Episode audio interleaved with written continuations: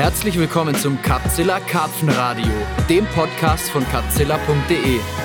Mein Name ist Marc Dörner und ich sitze gerade in den heiligen Hallen von Adventure Fishing in Hamburg. Und ich sitze hier nicht alleine. Nein, ich sitze hier mit einem der Besitzer des Ladens, nämlich Sascha. Sascha Pingel. Hi Sascha. Hallo Marc. Wie geht's dir? Sehr gut. Du hast heute schon den ganzen Arbeitstag in den Knochen. Es ist Feierabend. Äh, Das ist nichts Neues für mich. Ja, immer. immer. Aber wir haben das Kino-Event gut über die Bühne gebracht und Weihnachten ist auch vorbei, Weihnachtsgeschäft ist vorbei. Insofern äh, kommt jetzt eine etwas ruhigere Zeit. Wird dir fast langweilig. Das bestimmt nicht. Ne? Niemals. Hast immer was zu tun? Ja, und es sind ja schon wieder die nächsten Projekte ähm, im Anmarsch, also Frühjahrsmesse und ähm, die neue Saison muss vorbereitet werden, neue Pläne. Also da gibt es immer was zu tun als Selbstständiger. Selbst und ständig. So ist es. Seit wie vielen Jahren? Tatsächlich seit fast 20 Jahren, also jetzt 19, äh, 2018 feiern wir 20-jähriges Jubiläum. Also 1998 haben wir eröffnet. 98. Wow. Da warst, du, da, da, da warst du ganz schön jung. Aber schon auf der Welt. Gerade eben. ähm, hast du. Ähm, habt ihr was geplant? Habt ihr ein, ein großes Jubiläum geplant oder so? Also irgendwas werden wir bestimmt machen, ähm, aber das, äh, da wir erst im Spätsommer tatsächlich das Jubiläum haben, ähm, haben wir jetzt noch nichts Konkretes ähm, im Kopf. Aber irgendwas passiert bestimmt, ja. Ja, wann ist das im, im Juli? Nee, Ende August. Ende also August. Das genaue Datum wäre der 8. und, Entschuldigung, der 27. August. Okay, Genau, ja. okay. Aber vielleicht passiert da was Besonderes. Genau, vielleicht planen wir ja auch was zusammen. Wir haben ja noch ein bisschen Zeit. Ja, wir sind ja eh, also wir sind grundsätzlich immer eh sehr spontan mit unseren Unternehmungen. Ja, fast 20 Jahre, wir sitzen jetzt hier bei euch im Laden und ähm, wer hier noch nie war, der kann sich das schwer vorstellen wahrscheinlich oder vielleicht hat er es aber doch schon mal auf dem Bild gesehen oder so. Ich meine, ja, hier waren ja schon viele Leute mit Rang und Namen auf euren Hausmessen und so weiter, das sind ja auch kultige Events. Ähm, es ist der Laden noch so, wie er vor, vor 20 Jahren war. Seid ihr schon immer hier in diesem Laden? Wir sind tatsächlich schon immer hier gewesen, ähm, ähm, ja, weil der eigentlich ideal ist vom Standpunkt aus. Wir sind gut erreichbar, sowohl mit dem Auto als auch mit öffentlichen Verkehrsmitteln. Die Autobahnen sind äh, nicht weit weg, sowohl die aus dem Osten als auch die aus dem Westen. Ähm, wir haben hohe Decken für die langen Routen. Das ist halt auch ein Aspekt, der halt wichtig war. Wir haben einen Keller als Lagerraum. Ähm, also eigentlich ist alles ideal. Gut, wir könnten natürlich größer sein, um halt auch irgendwie Zelte aufzustellen und so, aber das machen wir dann halt in- individuell vor dem Geschäft, wenn, wenn Bedarf ist. Insofern ähm, passt es hier eigentlich immer noch sehr gut. So wie auf den Hausmessen habt ihr die auch immer vorne aufgebaut. Genau, dann haben wir einfach auch vor dem Laden diverse Sachen präsentiert, ja. Ja, und neben, neben einem Haufen Angelzeug, das aber dennoch sehr übersichtlich ausgestellt ist, habt ihr hier vor allem Unmengen an kultigen Bildern. Ähm, auch von Gästen, aber vor allem auch von euch. Ja, klar. Also erstmal soll es ja zeigen, dass, dass wir halt auch nach wie vor aktiv ähm, zum Angeln gehen. Aber natürlich hängen auch inzwischen äh, mehr Kundenbilder, weil wir natürlich auch tatsächlich langjährige Kunden haben, mit denen wir selbst auch privat zum Fischen gehen. Und äh, die sollen natürlich dann auch ihren Platz haben. Da hinten ist ein Bild von mir und Volker mit, mit einem Wels. Wo habt ihr das her? Naja, wahrscheinlich von dir, ne? Äh, oder, oder Christopher hat uns das gegeben. äh, das kommt doch von Mickey Nanzer Gold Rush, glaube ich. Ja, ja, wo wir diesen, diesen 220 oder was Genau, der also hatte. das ist doch, genau, ich habe doch den Film gesehen und da hattet ihr doch, also das habt ihr auch gefilmt, diese, diese ich würde mich ne? aber wohler fühlen, wenn ich hier mit einem Karpfen hänge. Kann man ja auch ändern. Sind wir die Einzigen hier mit einem Wels? Nee, ähm, da hinten bin ich selbst mit dem Wels. Okay. Da hinten über den Schlafsäcken. Ja. also ich muss unbedingt ein Bild auf Instagram stellen hier von, von eurer Ahnengalerie. Das ist schon kultig. Also wenn man hier, wenn man hier reinkommt, dann wird man erstmal erschlagen, weil es hängen halt auch echt nur Brecher hier, ne? Ähm, schon geil. Tauscht ihr die noch regelmäßig aus oder bleibt es eher so? Nee, nee, wir haben die gerade vor, ich glaube, vor zwei Jahren haben wir einmal komplett alle ausgetauscht. Ähm, aber gut, das machen wir tatsächlich nur alle paar Jahre. Ähm, äh, kostet ja auch ein paar Euro und ähm, deswegen machen wir es halt nicht jedes Jahr oder so, ne? sondern halt eigentlich alle paar Jahre nur. Ja. Naja, klar. Die Bilder werden ja auch nicht schlechter. Eben. Ähm, Wahnsinn. Nur ich werde faltiger. Du wirst faltiger? Naja, Ach so, wenn man so ein paar, paar Bilder anguckt, ja. da bin ich ein paar Jahre jünger halt. Ihr macht das ja aber auch schon wahnsinnig lange, ne? Ähm, wie lange angelst du überhaupt schon auf Karpfen? Also ich habe tatsächlich angefangen 1986. Da gab es damals so eine Dreiteiler-Serie in der Zeitschrift Der Blinker. Karpfen auf die harte Tour von so einem Engländer, Louis hieß der mit Nachname. Und das war für mich so der Startschuss, äh, wo ich dann gedacht habe, okay, das muss ich machen. Ähm, ja, also jetzt seit ja, fast 32 Jahren, ja. Mhm. Wow. Ähm, wart ihr oder seid ihr die erste Generation Karpfenangler in Deutschland? Nee, nee, habe ich äh, vorhin mit Dieter drüber gesprochen, sind wir auf gar keinen Fall. Also es gab dann so eine Frankfurter Gang, die echt noch ein paar Jahre früher dran waren als wir, so um diesen Gerd Haberle. Und auch in Hamburg gab es einen, einen Harald Jarchow, der drei, vier Jahre vorher angefangen hat. Und vielleicht gibt es aber auch noch andere Leute, die noch früher angefangen haben. Aber so, das ist mein Wissensstand. Also definitiv sind wir eher die zweite oder dritte Generation. Aber wie viel vor euch haben die angefangen? Wie gesagt, ich glaube so 82, 83 äh, sind die, haben die ersten Deutschen hier mit, mit Haarvorfach und Boilies angefangen zu angeln. Ach so. Also ich bin ja 86, Ja. dann nochmal vier Jahre zurück. So, das muss ungefähr der Zeitplan sein. Na, aber eine ganze Generation liegt da nicht dazwischen, ne? Okay, für dich ist eine Generation äh, zehn Jahre, meinst du? Ja, so Okay, ungefähr. aber auf jeden Fall noch äh, gibt, bin ich nicht bei weitem nicht der Erste oder Dieter auch nicht, sondern da waren Mhm. halt noch eine Handvoll Leute, die noch früher angefangen haben. Wo ist eigentlich Dieter? Der äh, war bis eben hier und ist jetzt auch auf dem Weg nach Hause zur Familie. Familienbusiness. Genau, ist halt auch wichtig, ne? Geht vor. Ja, Ja, ja klar. Aber wir sind froh, dass wir dich haben. danke, danke. Erzähl mal, ähm, wie ist das mit dem Laden? Wart ihr, als ihr den eröffnet habt, gab es da schon viele spezialisierte Läden so fürs Karpfenangeln? Also zu meinen Anfangszeiten gab es natürlich auch in, in Deutschland, also zum Beispiel gab es ja, der, der Gerd Habeler hatte ja mal ein Geschäft und es gab auch so ein, so ein Geschäft von, das hieß House of Brunner, glaube ich. Ah, ja, stimmt, der uns in Nürnberg. Genau, ich glaube, den gibt es immer noch, ne? Aber nicht mehr, auf, nicht mehr spezialisiert auf Karpfen. Ähm, nee, der macht alles Mögliche und auch so irgendwie, glaube ich, so Guidings oder so Lachstouren oder so Sachen. Ja, das, da weißt du mehr als ich. und ich kenne den noch aus meiner Jugend, war der noch im Gespräch, so für Routenbau war der bekannt. Genau, dafür, das hat er, glaube ich, auch viel gemacht und, und äh, der hat immer so Newsletter rausgebracht, aber damals halt noch so auf Papier gedruckt und, und äh, kopiert, so ganz einfach, so kleine Heftchen und die habe ich verschlungen, äh, jedes, was rauskam und war auch bei ihm damals auf einer Hausmesse, das war nochmal in so einer Turnhalle in der Schule und da äh, habe ich sogar nochmal einen Nachtwächter gespielt, weil irgendwie seine Security-Leute ausgefallen sind und er Nein. kannte mich vom Telefon, doch wirklich. Echt? Ja, ja, wir hatten dann damals in der Jugendherberge mit einem Kumpel übernachtet die erste Nacht und die zweite Nacht, wie gesagt, dann hat er uns gefragt, ob wir da in der Turnhalle äh, äh, schlafen könnten, weil er halt niemanden hatten, der hatte, der auf das Gerät aufpassen wollte. Und da war ich natürlich auf Wolke 7. Da ich so, oh Mensch, die ganze Nacht da mit Tackle ohne Ende und da war Kevin Maddox ist da äh, rumgerannt tagsüber. Ach, der war doch noch zu Gast als der Special war Guest, zu oder Gast wie? als Special Guest, ja, auf jeden Ach Fall. ja. was, und ja. das in Nürnberg? Ja, in Nürnberg, ja. Das muss man sich mal vorstellen. Meine Heimatstadt. Ähm, die Geburtsstätte des deutschen Karpfenangelns, oder wie? Kann man fast so sagen, ja. Nein, also es war mir eigentlich so gar nicht bewusst.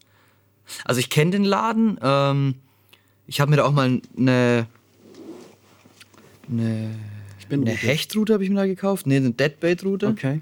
Die war irgendwie so Sonderposten, konnte ich mir dann gerade irgendwie so leisten nach dem Ferienjob.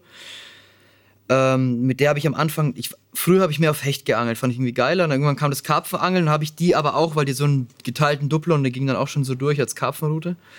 Ähm, die habe ich dann als Karpfenroute tatsächlich schon verwendet, als meine erste. Ähm, aber, also da war schon auch Karpfenzeug, der hat auch Karpfenzeug und noch so Armalights und so Zeug hatte der ich weiß, ich habe mir mal alte Pelzer-T-Shirts bei dem gekauft und, und so eine orangene Cobra-Schaufel, die es schon nirgendwo mehr gab. Also das war so ein bisschen so so ein Oldschool-Restesortiment hatte er noch da, auch so ältere Flavorflaschen und so. Ja, das, das zeigt ja, dass, dass du eine orangene Cobra-Schaufel gekauft hast, weil das war ja schon praktisch die letzte Generation den, von den Cobra-Schaufeln, weil davor gab es schwarze. Und äh, nachher, als es nur noch orangene gab, wollten alle die schwarze haben. Also das war dann noch davor. ja, und da gab es aber schon wieder die schwarzen. Und da habe ich, glaube ich, die Orange noch bei ihm gekauft. War das so? Ah, ich bin mir nicht sicher, ob es dann nach der Orange noch mal eine schwarze gab. Dann habe ich die schwarze da gekauft. Ich habe irgendwas gekauft, was es nicht mehr gab. Ich blick nicht mehr ganz durch. Ich erinnere mich nur, dass ich die einmal vergessen hatte hinterm Auto, bin drüber gefahren. Dann war die komplett platt. dann habe ich die einfach so wieder kluck, reingebogen und dann war die wieder wie neu. Echt? Ja. Okay, das machen die Schaufeln von heute nicht mehr. Nee, das haben die sich abgewöhnt, weil sie verkaufen mal nur noch eine, ne? Dieter hat, glaube ich, tatsächlich seine. Und ich müsste eigentlich auch tatsächlich noch eine schwarze unten im Keller haben, aber ich brauche sie halt selten. Ne? Ich bin ja Ach so, ja, dann war es die schwarze, die er noch hatte. Ich wusste nur, dass da irgendwas und der hatte irgendwie total kultiges Material da. Ähm, ich war mir aber nicht bewusst, dass der Laden so einen Kultstatus hat.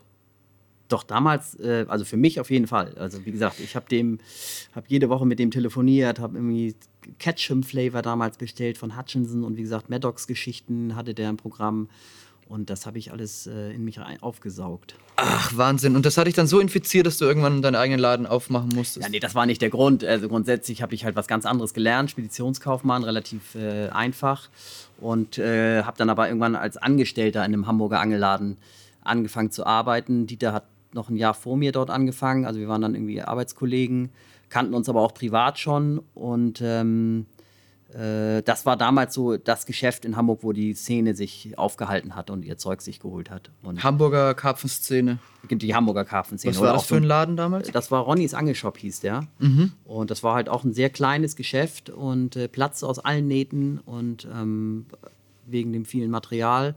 Aber es war halt immer der Treffpunkt von der Szene und da hat man, hat man sich getroffen und äh, das war halt einfach so. Und ähm, nur da haben wir dann irgendwann aufgehört und hatten dann im Prinzip schon die Idee, okay, das kann man auch noch größer machen, besser machen vielleicht und äh, haben dann ein Jahr geplant, um dann halt unser eigenes Geschäft aufzumachen. Da hat sich der Ronny gefreut, oder? Bestimmt, ja. Ähm, spannende Zeit. Da steckt ja wirklich alles noch in Kinderschuhen, oder? In, in, in der deutschen Also wenn, man das, Karpfenszene. wenn man das zu, heute vergleicht, auf jeden Fall, ja. Also äh, ich kann mich auch tatsächlich nicht mehr an alles erinnern, aber das war schon irgendwie so eine, so eine kleine Szene und jeder kannte jeden und alles wurde geheimnisvoll behandelt. Also hat kaum jemand erzählt, wie er seine Boilies gebaut hat oder welche Flavor er benutzt hat. Und da gab es dann so verschiedene Gruppen. Ähm, und in einer war ich natürlich auch drin, aber die haben dann den, der anderen Gruppe wieder nichts erzählt. Und ähm, das war schon sehr Underground-mäßig. Und das ist natürlich heute nicht ansatzweise mehr der Fall, was manchmal ein bisschen schade ist. Auf der anderen Seite ähm, bringt mir das auch Spaß, irgendwie jetzt dann am Wasser immer Leute zu treffen oder mit anderen Leuten, oder sprich mit unseren Kunden loszufahren. Und ähm, es ist halt einfach ein anderes, eine andere Szene oder eine viel größere Szene als vor, vor 20 Jahren halt. Damals war es mehr so ein Gemauschel immer, ne? Genau, Aber ja. du sagtest ja auch, dass sich da die Szene dann bei, bei Ronny zum Beispiel im Laden getroffen hat oder so. Und ähm, waren das dann immer nur die bestimmten Gruppen oder, oder was passiert ja, wenn die verschiedenen Gruppen aufeinander getroffen sind? So? Na, die waren alle Kunde da oder die, sag mal, wirklich ein großer Teil. Also es war ja auch kein, es war keine Feindschaft zwischen den Leuten, aber es waren halt so Grüppchen, die, die einfach dann auch zusammen zum Angeln gefahren sind, aber dann auch nur eine Handvoll Leute und man kannte sich aber untereinander, aber ist halt irgendwie nicht dann nochmal mit anderen Leuten losgegangen, sondern jeder hat so sein eigenes Ding gemacht, halt mit, mit einer Handvoll Leute um sich herum. Und dann hast, hat man auch nicht erzählt, was man wo fängt Genau, und, ja. und wie Ja, man ja. jetzt seine Baits macht. In, innerhalb der Gruppe schon. Innerhalb der Gruppe natürlich schon, klar. Da hat Aber- man schon ausgetauscht. Aber das war dann halt immer nur, wie gesagt, eine kleine Gruppe und alles war geheimnisvoll und ähm, ja, und heutzutage ist das ja fast nicht mehr möglich, geheimnisvoll zu sein. Nee. Wie, wie, wie war, wer, war, wer war die härteste Crew? Na, da gehörte natürlich da auch Dieter dazu. Ähm, Ja. Gut, eh, Dieter und ich waren natürlich tatsächlich noch sehr jung und dann gehörte der Klaus Brix dazu und dann gab es noch einen Mike Luna und dann, wie gesagt, diesen Harald Jarcho. Ähm, das war, wie gesagt, noch einer, der ein paar Jahre vor uns angefangen hat. Ähm, ja, also Klaus Brix war schon, schon einer der, der Redelsführer, ähm, der sich schon viele Sachen ausgedacht hat und, und in, in die Praxis umgesetzt hat. Das war schon, ähm, also ich habe ihn damals ähm, echt äh, bewundert, so was der so alles auf die Beine gestellt hat. Ja. War das dann so eure Gruppe, die du jetzt gerade genannt Genau, hast? also da habe ich mich dann schon irgendwie angehängt, irgendwie, wobei ich da eigentlich damals so in meinen Anfängen noch gar nicht richtig dazugehört habe, ne? weil ich ja noch nicht, ich hatte ja noch nicht mal ein Auto, ne? Ich, ich konnte gar nicht irgendwie sagen, okay, wir treffen uns da und da und dann angeln wir zusammen, sondern ich musste da ja auch irgendwie hinkommen.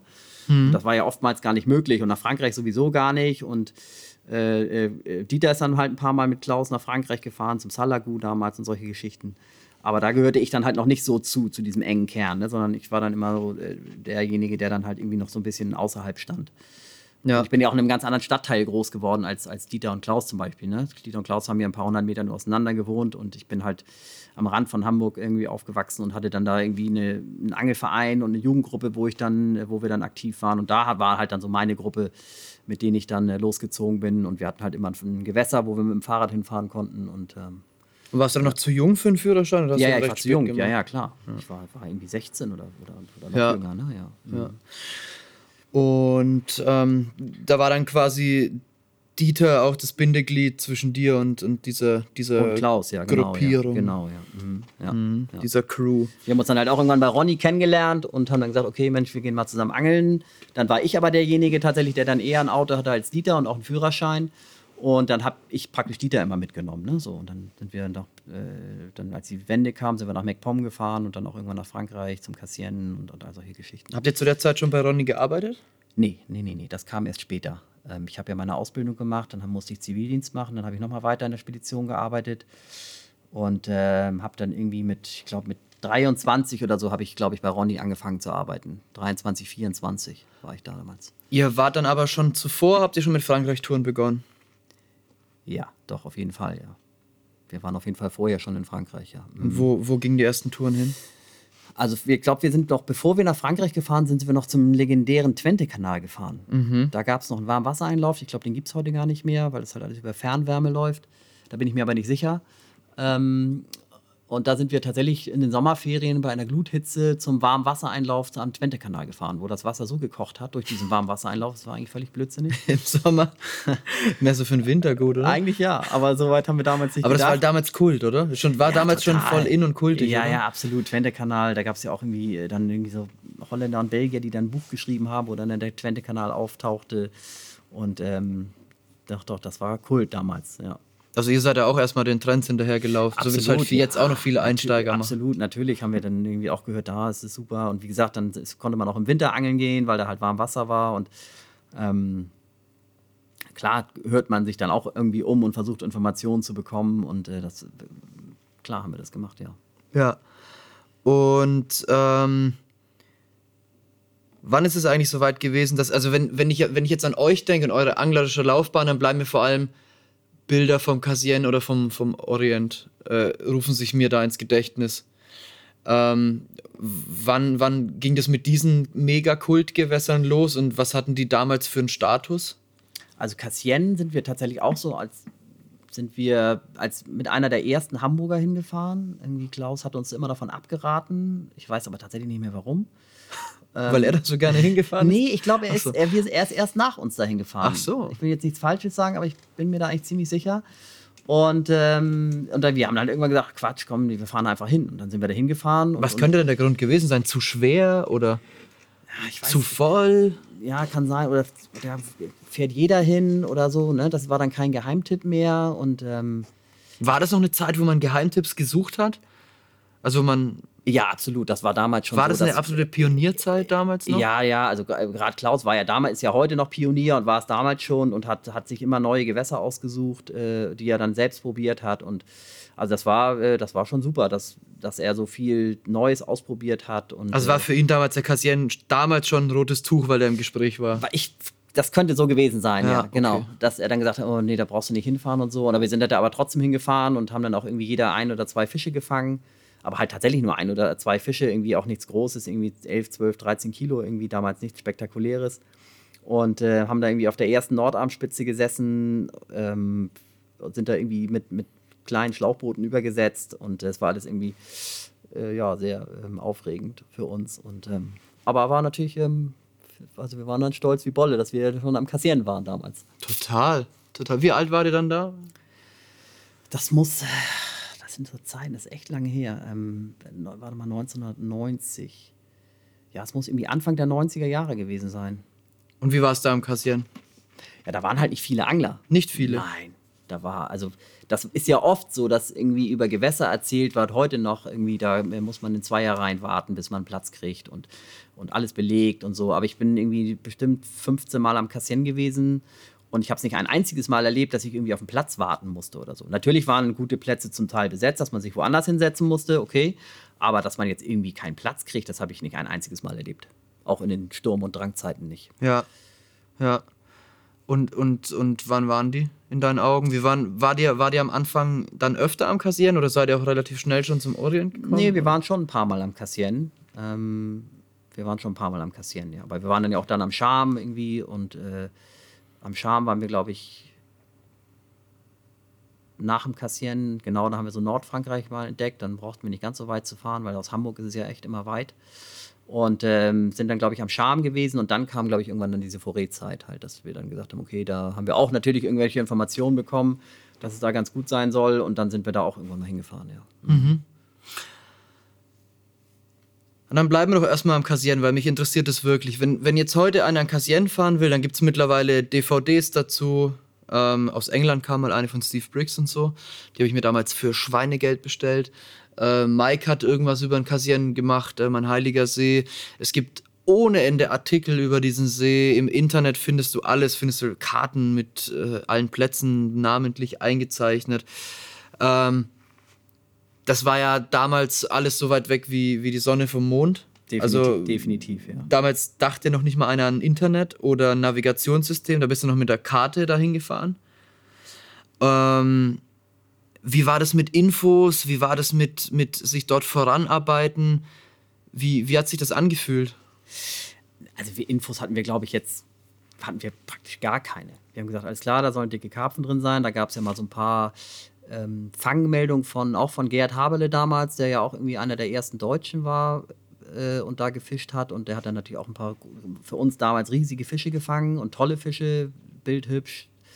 Und ähm, aber mehr, da stand halt nur drin, dass sie da waren, dass sie äh, äh, gefüttert haben und dass sie gefangen haben. So mehr Information gab es nicht. Also wo, wo war diese Information verfügbar? ähm, die gab es auch damals im Blinker, in der Zeitschrift Ach, im Blinker. Ja, ja, genau, ja. Die waren damals irgendwie, hatte der Gerd Haberle wahrscheinlich irgendwie guten Kontakt zu denen und hat dann da seine Fangmeldung immer hingeschickt.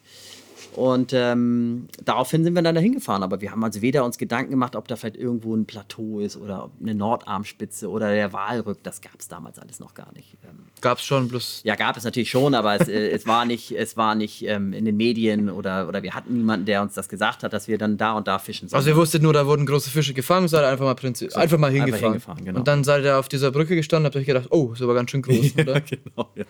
Und äh, ja, ja, klar. Ja. Mhm. Und dann so fangen wir jetzt an. Genau, ja. Und dann sind wir, gut, und wir hatten ja gar nicht die Möglichkeiten, irgendwie jetzt wie heutzutage nimmst du deine, deine Falte oder dein Schlauchboot mit Elektromotor und fährst, was weiß ich, den ganzen Nordarm hoch. Das hätten wir niemals geschafft mit unserer Ausrüstung und unseren, wir hatten irgendwelche, irgendwelche Badeboote und ich, wie gesagt, ich habe es nicht mehr genau in Erinnerung, aber äh, also wir mussten, waren halt froh, dass wir überhaupt irgendwie vom Ufer aus, äh, vom Parkplatz losgekommen sind und dann irgendwie auf der ersten Nordarmspitze gelandet sind. Viel weiter hätten wir es gar nicht geschafft, ne? weil wir auch, wie gesagt, weder Elektromotor hatten noch äh, eine Batterie sowieso nicht. Also wir haben alles gerudert. Also deswegen schmunzel ich immer heutzutage ein bisschen, dass alle im Prinzip ohne Motor und, und äh, Batterie gar nicht nach Frankreich wollen. So. Und dann sage ich immer, Mensch, ich sage, ich bin zehn Jahre lang ohne Elektromotor und Batterie nach Frankreich gefahren. Wir sind halt einfach kilometerweit gerudert. Total, das gehört für mich auch voll dazu. Ja. Auch so heute noch. Ähm, ich war jetzt, glaube ich, einmal erst so richtig mit E-Motor oder zweimal in Frankreich und irgendwie, weiß ich nicht. Ja gut, aber du angelst, glaube ich, auch tatsächlich viel mit einer Falte, ne? Ja, Siehst du, und ich, ich bin halt über absoluter Schlauchboot. ja, okay, da ruderst du dir. Die Falte, da musst du immer, musst du immer eine Rettungsweste tragen. Dann musst du natürlich, Mhm. Auf jeden im, Schlauch, Fall. musst du natürlich im Schlauchboot auch, aber du bist halt im Schlauchboot einfach sicherer auf dem Wasser, meiner Meinung nach, auch im Sturm. Ähm, da gibt es ja auch tatsächlich ein paar Unglücksfälle irgendwie in der Vergangenheit, in der jüngeren Vergangenheit. Und ich finde halt, Schlauchboot ist einfach so mein Ding. Ich habe mehrere Größen.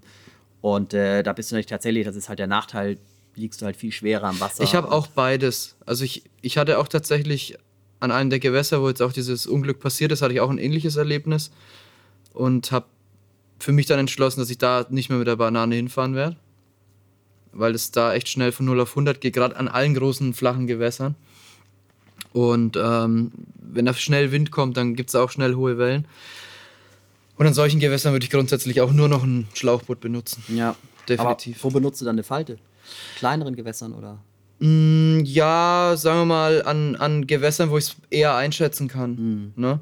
Also an, an kleineren Gewässern oder wenn ich viel Auf- und Abbau und so kurze Sessions mache oder an so, an so Geschichten wie diesen, diesen Keep the Spirit Trips, halt äh, diese, diese Road Trips, ne? Schnell mal die Falte aufgebaut, rumgerudert. Ja, Ähm, aber da würde ich jetzt nicht an einem, an einem riesen, riesen Flachlandsee mehr übersetzen. Früher schon. Und wenn dann überhaupt auch nur mit, mit äh, Schwimmweste. Aber, aber mittlerweile würde ich das auch gar nicht mehr machen, glaube ich.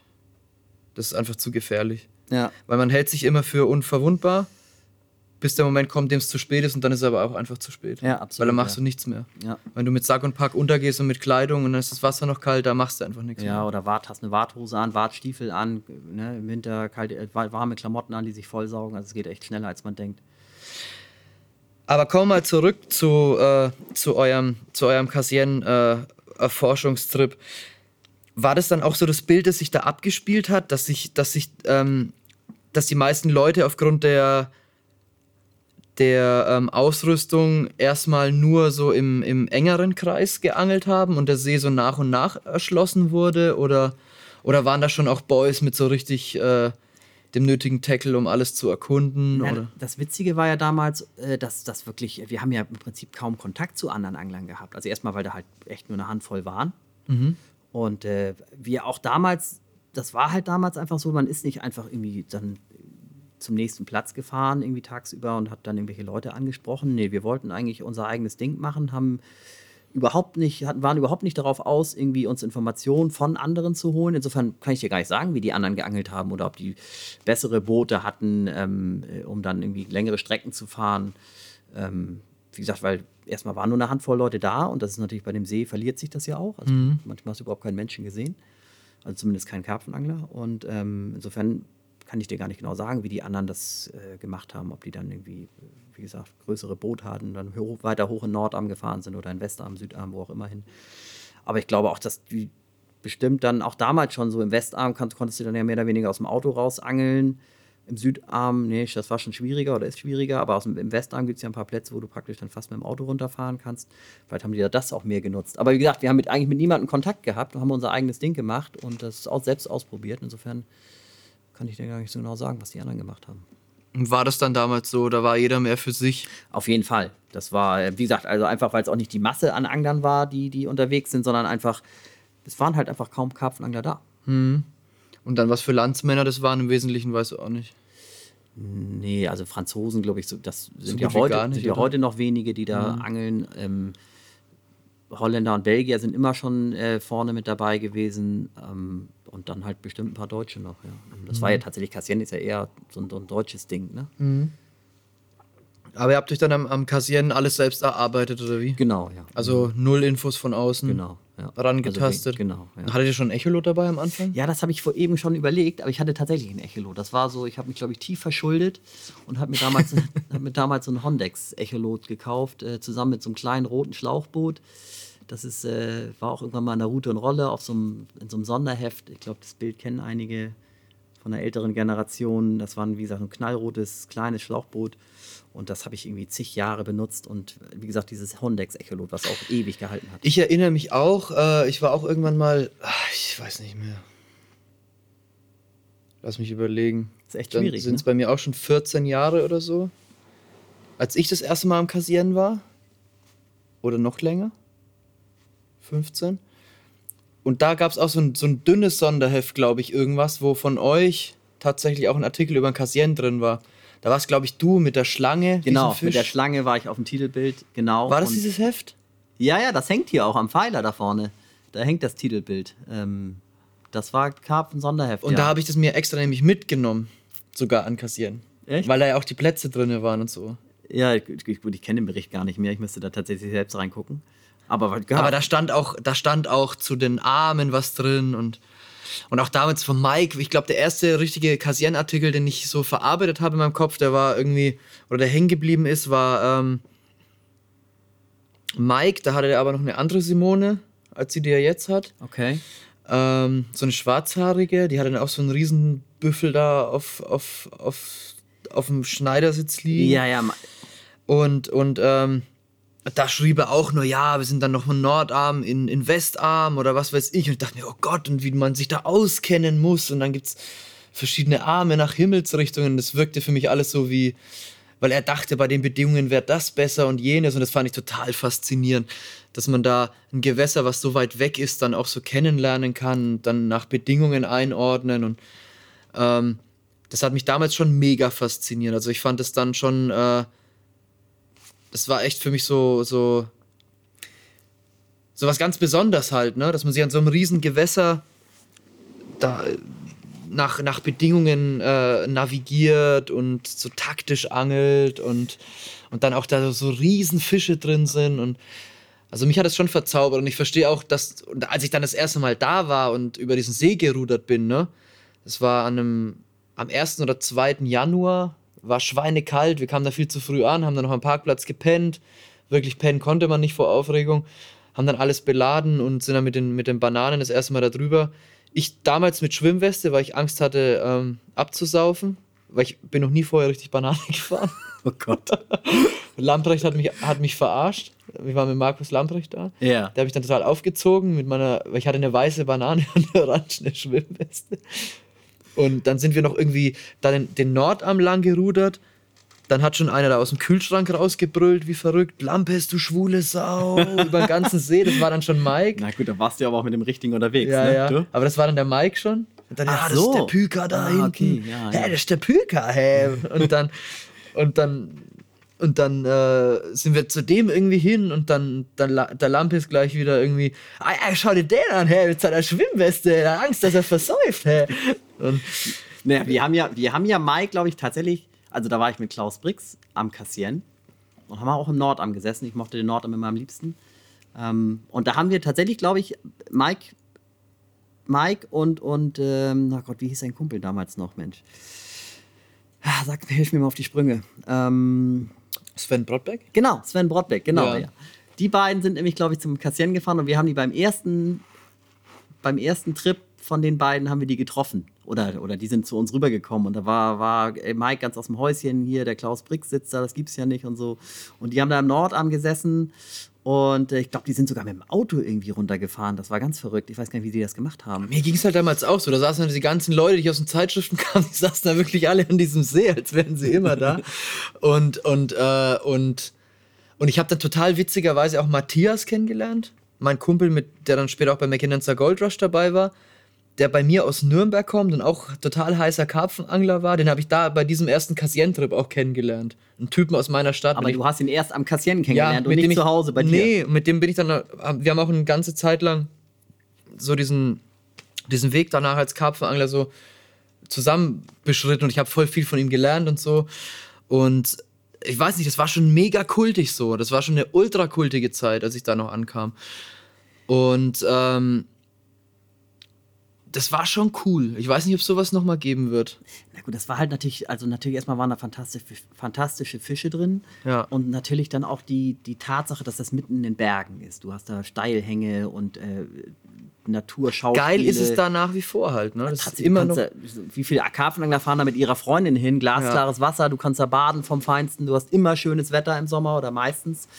Äh, ähm, wie gesagt, die Natur ist ein Traum. Du hast auch, bis auf vielleicht die Ferienzeit, hast du auch relativ deine Ruhe. Also gerade im Nordarm, wenn du dich da irgendwo auf eine Landspitze setzt, kannst du wirklich dann echt Urlaub machen. Aber jetzt kannst- darfst du halt nicht mehr Nachtangeln. Jetzt ist es halt, ich war auch seit, glaube ich, äh, sieben Jahren oder so, war ich nicht mehr da. Deswegen, das kann nicht mehr so kultig werden, wie es- mal war, weil, Nee. weil sich da echt Leute verschanzt haben. Also die hatten, es gab ja so viele aus der deutschen Szene damals, die das echt so mehr oder weniger als zweites Hausgewässer hatten. Also sie saßen entweder bei sich vor der vor, vor dem Garten oder, oder äh, sind nach Kassieren gefahren. Ja, ne? ja, ja, ja, absolut, ja. Also wie gesagt, ich war ja nur, ich war wirklich äh, damals nur einmal im Jahr oder so da, ne? So im Winter meistens, teilweise über Weihnachten, Silvester. Das war natürlich dann auch immer so ein Kultstatus, da hat man sich dann getroffen, man kannte sich irgendwie so in der Szene, dann hat man, wie gesagt, den Lampis getroffen und die Pammer-Brüder und, und Mike natürlich und Klaus war dann da und Dieter teilweise und man kannte sich halt untereinander, ne? Das Ja. war dann auch noch natürlich eine viel kleinere Szene, als sie, als sie heute da ist, ne? ja. Alles noch viel persönlicher. Ja, ja. Ja. Und dann irgendwann war da auch mehr oder weniger durch mit dem Gewässer, hab eine neue Herausforderung gesucht und dann war die nächste, nächste Step war dann Orient oder wie? Genau, ja. Dann, wie gesagt, Charme hatten wir noch, haben wir noch ein paar Mal gefischt. Ähm, das, den hat ja auch mehr oder weniger der Klaus Brix entdeckt ähm, damals und hat er ja auch unglaublich gut gefangen am Anfang. Und äh, ähm, da wollte ich schon immer gerne mit und habe ihn so in meiner Naivität dann gefragt: so, Mensch, Klaus, kannst du, kannst du mir nicht verraten, wo du warst und so. Da war ich halt irgendwie erst, auch erst, keine Ahnung, 17, 18 oder so. Und ähm, hat er mir natürlich nicht verraten und hat dann erst. und äh, aber irgendwann äh, sind wir dann da halt dann doch hingefahren. Und dann der nächste Step war tatsächlich dann äh, Forêt, ja. Mhm, ja. Und das ist ja schon Hardcore da, ne? Ja, das war ja, das, auch das war wieder, wir hatten wieder nur vom Hörensagen gehört, dass da halt irgendwie riesige Fische gefangen werden und dass es riesig groß ist. Und wir sind dann halt auch so auf eigene Faust hingefahren und sind da nachts angekommen, haben dann unsere Boote beladen. Es war total neblig, wir haben überhaupt gar nichts gesehen und sind einfach dann mit unseren beladenen Booten, auch damals noch immer ohne Elektromotor, sind wir dann einfach auf den See rausgefahren und ähm, einfach irgendwie frei Schnauze und sind dann irgendwann wieder auf Land getroffen und, und haben gesagt, ja, Mensch, sieht gut aus hier. Irgendeine Landspitze, wir hatten nicht den leisesten Schimmer, wo wir waren. Und haben dann da halt ausgepackt, ne? Und dann Nichts haben mit, das G- erst nix dann- mit GPS. Nix, ach, das wir, konnten wir uns ja gar nicht leisten und, und, und äh, gab es ja damals, ja, gab es vielleicht schon, aber halt wahrscheinlich unbezahlbar und Mhm. nein, nix. Wir hatten, waren froh, dass wir ein Echolot hatten. Und dann sind wir halt, äh, haben wir gewartet, bis es hell wird und dann haben wir erst so einigermaßen erahnt, wo wir hier gelandet sind, ne? Und haben dann irgendwie mit dem Echolot geguckt und haben dann äh, Routen ausgelegt und äh, hatten natürlich auch, ähm, das war ja so unsere, unser Angelstil, wir haben das halt tatsächlich dann immer langfristig geplant und halt auch immer eine, sag mal, drei Wochen am Stück gesessen und dann äh, versucht, da eine Beißzeit halt abzupassen. Ne? Und ähm, wie habt ihr euch diese Taktik gearbeitet? War das von Anfang an der Plan? Ja, wir waren, ich weiß nicht, wir sind so aufgewachsen. Ich weiß nicht, ob das, ob das auch an, an, an, sag ich mal, an Klaus liegt oder an anderen Anglern. Wir haben einfach, wir waren immer die Futterangler, wir haben immer langfristige Futterplätze auch hier bei uns vor der Haustür angelegt und, und ähm, waren auch eher immer mit einer etwas größeren Schaufel dabei ähm, und haben einfach langfristig gefüttert und, und weil das für uns halt so das sinnvollste Angeln war. Ne? Und, Und haben hast dann dann auch irgendwann Erfolg gehabt, ne? dass wir dann auch tatsächlich gut gefangen haben und, und ähm, das haben wir da halt am Foré halt auch gemacht. Und hat es eure Trips auch im Kassieren ausgezeichnet? War der auch immer lang gesessen? Naja, gut, dadurch, dass wir ja irgendwie aus Hamburg 1000, äh, 1700 Kilometer vor uns hatten, haben wir natürlich nicht eine Woche eingeplant, wie das vielleicht irgendwie Leute machen, die in Frankfurt wohnen oder so, ne? so die dann einfach 500, 600, 700 Kilometer weniger haben. Insofern haben wir immer Minimum zwei Wochen eingeplant. Ja.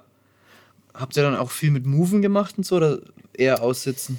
Ähm, ich glaube, wir am Kassieren, also am, am, am Forêt haben wir, sind wir nicht oft gemoved. Also vielleicht in zwei Wochen einmal oder so.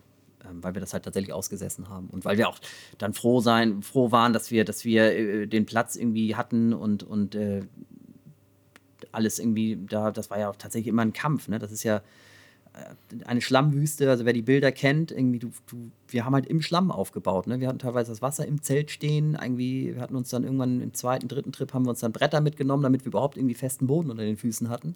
Holzbretter. Holzbretter. Habt ihr mitgenommen? Haben wir mitgenommen, ja, um dann irgendwie dann da irgendwie was draus zu basteln, weil wir halt auch nicht zu weit weg sitzen wollten von den Routen. Wir wollten immer nah am Wasser sein, um auch so mitzukriegen, wenn die Fische springen und so. Und halt auch die Fi- Fische oder die Bisse, die wir dann hatten, irgendwie schnell zu verwerten, weil da halt auch Baumstrunken ohne Ende sind und die Fische schnell verloren gingen. Insofern mussten wir schnell an den Routen sein. Ähm, und deswegen haben wir halt dann diese Strapazen auf uns genommen und da halt mitten im Schlamm gesessen. Während da andere, die Leute, die wir gesehen haben, die haben dann irgendwo auf einer Hügelkuppe gesessen, alles trocken, abgetrocknet und haben da äh, mehr oder weniger im Gras gesessen. Und, und, äh, aber wir wollten halt unten am Wasser sein. Und die Leute haben immer den Kopf geschüttelt, was wir denn da machen, unten. Ja, aber die haben dann ihre Fische verloren, oder wie? Also wir waren damals, äh, wir waren schon der Meinung, dass wir dann mehr Fische, mehr Bisse verwerten konnten, als, als wenn du halt irgendwie fünf Minuten brauchst, bis du an den Routen bist. Fünf Minuten. Naja, übertrieben vielleicht, aber wenn die natürlich 300 Meter weg von den Routen Na sitzen, klar, bis du den dann Schlamm brauchst du, kämpfst, dann brauchst du brauchst du halt ein einen Moment, ne? Ja, klar. Wahnsinn. Und ähm, ihr habt da, glaube ich, richtige Feste gefeiert, ne? Richtige Siege, oder? Ja, nicht immer. Also ich habe auch da äh, äh, tatsächlich mal irgendwie zwei Wochen gesessen und irgendwie nur einen Fisch gefangen und ich glaube auch einmal komplett geschneidert. Aber dadurch, dass wir teilweise, wie gesagt, meistens immer drei Wochen am Stück da waren und das auch uns ja untereinander abgesprochen haben. Das heißt, irgendwie ist erst Dieter mit einem Kumpel hingefahren äh, und ähm, hat dann den Platz irgendwie befischt zwei Wochen und natürlich auch befüttert. Ähm, äh, und dann habe ich ihn praktisch nahtlos abgelöst. Das haben wir immer so geplant, das war immer relativ aufwendig. Aber so war natürlich über Wochen irgendwie das gleiche Futter äh, im Wasser und das hat natürlich, irgendwann hast du natürlich dann auch eine Beißzeit mitbekommen halt und da hast du natürlich dann auch abgeräumt. Das heißt, ihr habt euch den Platz quasi übergeben. Genau, ja. Habt ihr dann das Camp und so auch gleich alles stehen lassen? Zum Teil haben wir natürlich die Ausrüstung äh, dagelassen, klar, ja. Ja. Und ähm, was war dann so der längste Zeitraum, für den ihr einen Platz beackert habt? Das waren, glaube ich, tatsächlich ähm, äh, über zwei Monate. Am Stück? Am Stück, ja. Weil, weil einmal, das war es so, die Konstellation. da habt ihr euch dann immer abgewechselt? Nee, nee, das war so, dass äh, erst Dieter hingefahren ist ähm, mit dem Kumpel, drei Wochen. Ungefähr drei Wochen, glaube ich. Und dann habe ich den übernommen und ich wollte eigentlich auch nur in Anführungsstrichen drei Wochen angeln. Ähm, aber dann hat sich herausgestellt, dass der See länger geöffnet blieb als, als normalerweise, weil der Wasserstand noch so hoch war. Und dann konnte ich halt irgendwie noch zweieinhalb Wochen dranhängen. Und dann sind das irgendwie äh, über acht Wochen. Und dann, Also ich war dann insgesamt fünfeinhalb Wochen da. du warst fünfeinhalb Wochen am genau, Stück. ja, fünfeinhalb Wochen am Stück. Kam Dieter auch nochmal vorbei? Nee, nee, nee, nee. Der, der, ist, äh, der hat dann, ich habe ihn dann angerufen und habe gesagt, du Mensch, das beißt hier wie verrückt irgendwie. Und äh, die haben verlängert und er so, ja Mensch, das musst du ausnutzen. Irgendwie bleib da, ich schmeiß den da. Also da hatten wir unser Geschäft schon. Dann hatte den Laden. Ja, ja, schon. ja, ja, Das das- sind schon diese Geschichten, die ich damals auch gehört habe. Die zwei da von Adventure Fishing. Genau, Die ja. belagern den, den Orient und wechseln sich immer ab. Und der eine ist dann im Laden, der andere ist beim Angeln. Ja, ja, sie mussten das halt so deichseln, dass wirklich dann äh, den Laden abgeschlossen, Samstagnachmittag, dann äh, Auto schon fertig gepackt, dann über Nacht hinfahren, dass wir dann Sonntagmorgen da sind, damit dann äh, der andere dann, der dann äh, abgehauen ist, dann noch genug Zeit hatte, um rechtzeitig in Hamburg zu sein, um dann Montagmorgen den Laden wieder aufzuschließen. Und dann mit einem breiten Grinsen und ein paar Fuffis auf der Habenseite hinter der Theke gestanden. ne? ungefähr, ja. ja. War eine geile Zeit bestimmt, oder? Ja, es hat tatsächlich Spaß gebracht. Ne? Also es ist, ähm, war wirklich, auch weil es halt wirklich Abenteuer war und manchmal, also ich meine, wir haben auch echt schlechte Zeiten gehabt, wo das nie, überhaupt nicht gebissen hat und dann haben wir da Stürme mitgekriegt, Rottpots umgekippt, Boote abgerissen, ähm, Bissanzeige abgesoffen, also wirklich Materialschlacht und dann alles dreckig und hast nichts mehr zu essen gehabt und äh, ich glaube, da gibt es ja auch mal in irgendeinem Sonderheft mal eine Story von mir, wo ich dann irgendwie völlig verzweifelt irgendwo alleine gesessen habe, weil ich nicht weggekommen bin wegen dem Sturm und dann habe ich irgendwie mein Zeugs da stehen lassen, habe mir noch was zu essen besorgt und ähm, Diese Geschichten wiederholen sich. Alles, was du jetzt erzählt hast, habe ich auch schon erlebt. ja, ne? Ja. Das sind halt echt die Geschichten. Ich habe auch bei uns in Vom Wasser 2 habe ich auch einen Artikel geschrieben. Da habe ich auch verlängert. Ähm, an der französischen See, war alleine da und hatte nichts mehr zu essen. Und auch kein, äh, nichts mehr, um meinen Gaskocher zu betreiben. Aber ich wollte noch zwei Tage länger bleiben, weil das passende Wetter kam. Und dann war das aber dummerweise, habe ich dann rausgefunden, dass am nächsten Tag ein französischer Feiertag ist. Und dann musste ich irgendwie noch an dem Tag einkaufen gehen. Oder es war sogar an dem Tag der Feiertag oder so. Ähm, und dann habe ich auch gewartet, bis es dämmert. Und habe dann mein, mein ganzes Camp so wie es war stehen lassen. Bin schnell mit der Banane übergesetzt.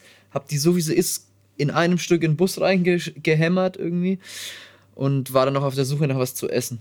Ja, das ist ja nicht mal eben so, äh, äh, keine Ahnung, du fährst fünf Minuten über den See, äh, fährst zehn Minuten mit dem Auto und, und Nee, da bist kommst du einer irgendwann mitten in der Nacht Ja, da bist du ja, bist. Stunden unterwegs, ne? Weil du, ich habe mein Boot, da habe ich damals tatsächlich auch irgendwo in irgendeiner Bucht dann einfach festgemacht, irgendwie mit dem Bankstick und habe das einfach liegen gelassen, ne? Weil das, ich meine, durch diese Schlammwüste geht sowieso kein Mensch, ne? Da waren irgendwie Teil, manchmal ein paar Franzosen, die irgendwie äh, Krebse oder irgendwie sowas gesammelt haben oder abgerissene Gummifische von den, von den einheimischen Raubfischanglern. Aber sonst war da ja gar kein Mensch, ne? Wer soll, traut sich da auch schon diese Schlammwüste rein? Nee, ich hatte es auch schon am Ebro, da habe hab ich auch schon mal ein Boot verloren über Nacht, weil das habe ich nur auf Land gezogen und dann kam der Wasserstand nach oben. Nächsten Morgen war es weg, war auch nicht mehr auffindbar. Dann saßen wir auch mal fest mit Nebel. Dann waren die Kollegen sind zum Einkaufen gefahren. Das war sogar beim Dreh von, von Mackinenza. Die sind zum Einkaufen gefahren und kamen nie mehr zurück, weil die durch den Nebel nicht mehr mit dem Ja, Boot fahren kann ich mich wollten. dran erinnern, an die, Szene- an die Szene, ja. Ähm, da, was sich da auch abgespielt hatte, da, sind, da wollten dann Anton und ich übersetzen zum anderen Ufer im Nebel und sind dann trotz GPS irgendwie wurde es eine absolute Irrfahrt. Und dann kam, auf einmal war da so ein Geisterboot mitten im Nichts und ich dachte schon, ich bin im falschen Film irgendwie. Und dann war das aber tatsächlich das, das Boot von den anderen drüben, die hatten das nämlich auch nur auf Land gezogen und da kam auch der Wasserstand extrem hoch.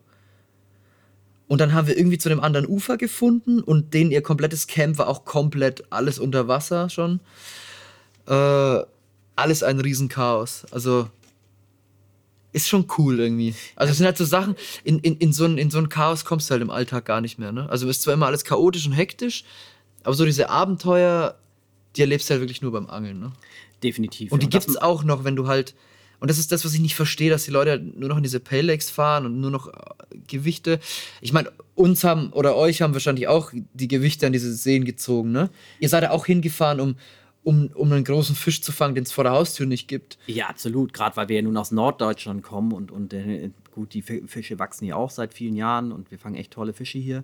Aber natürlich ähm, gibt es, gab es damals oder gibt es heute immer noch eine höhere Dichte an großen Fischen in, in Südeuropa und äh, Frankreich gefällt mir in, in, jeglicher Hinsicht. Also nicht nur die großen Fische, sondern halt auch die Landschaft, die, das Essen, die Leute.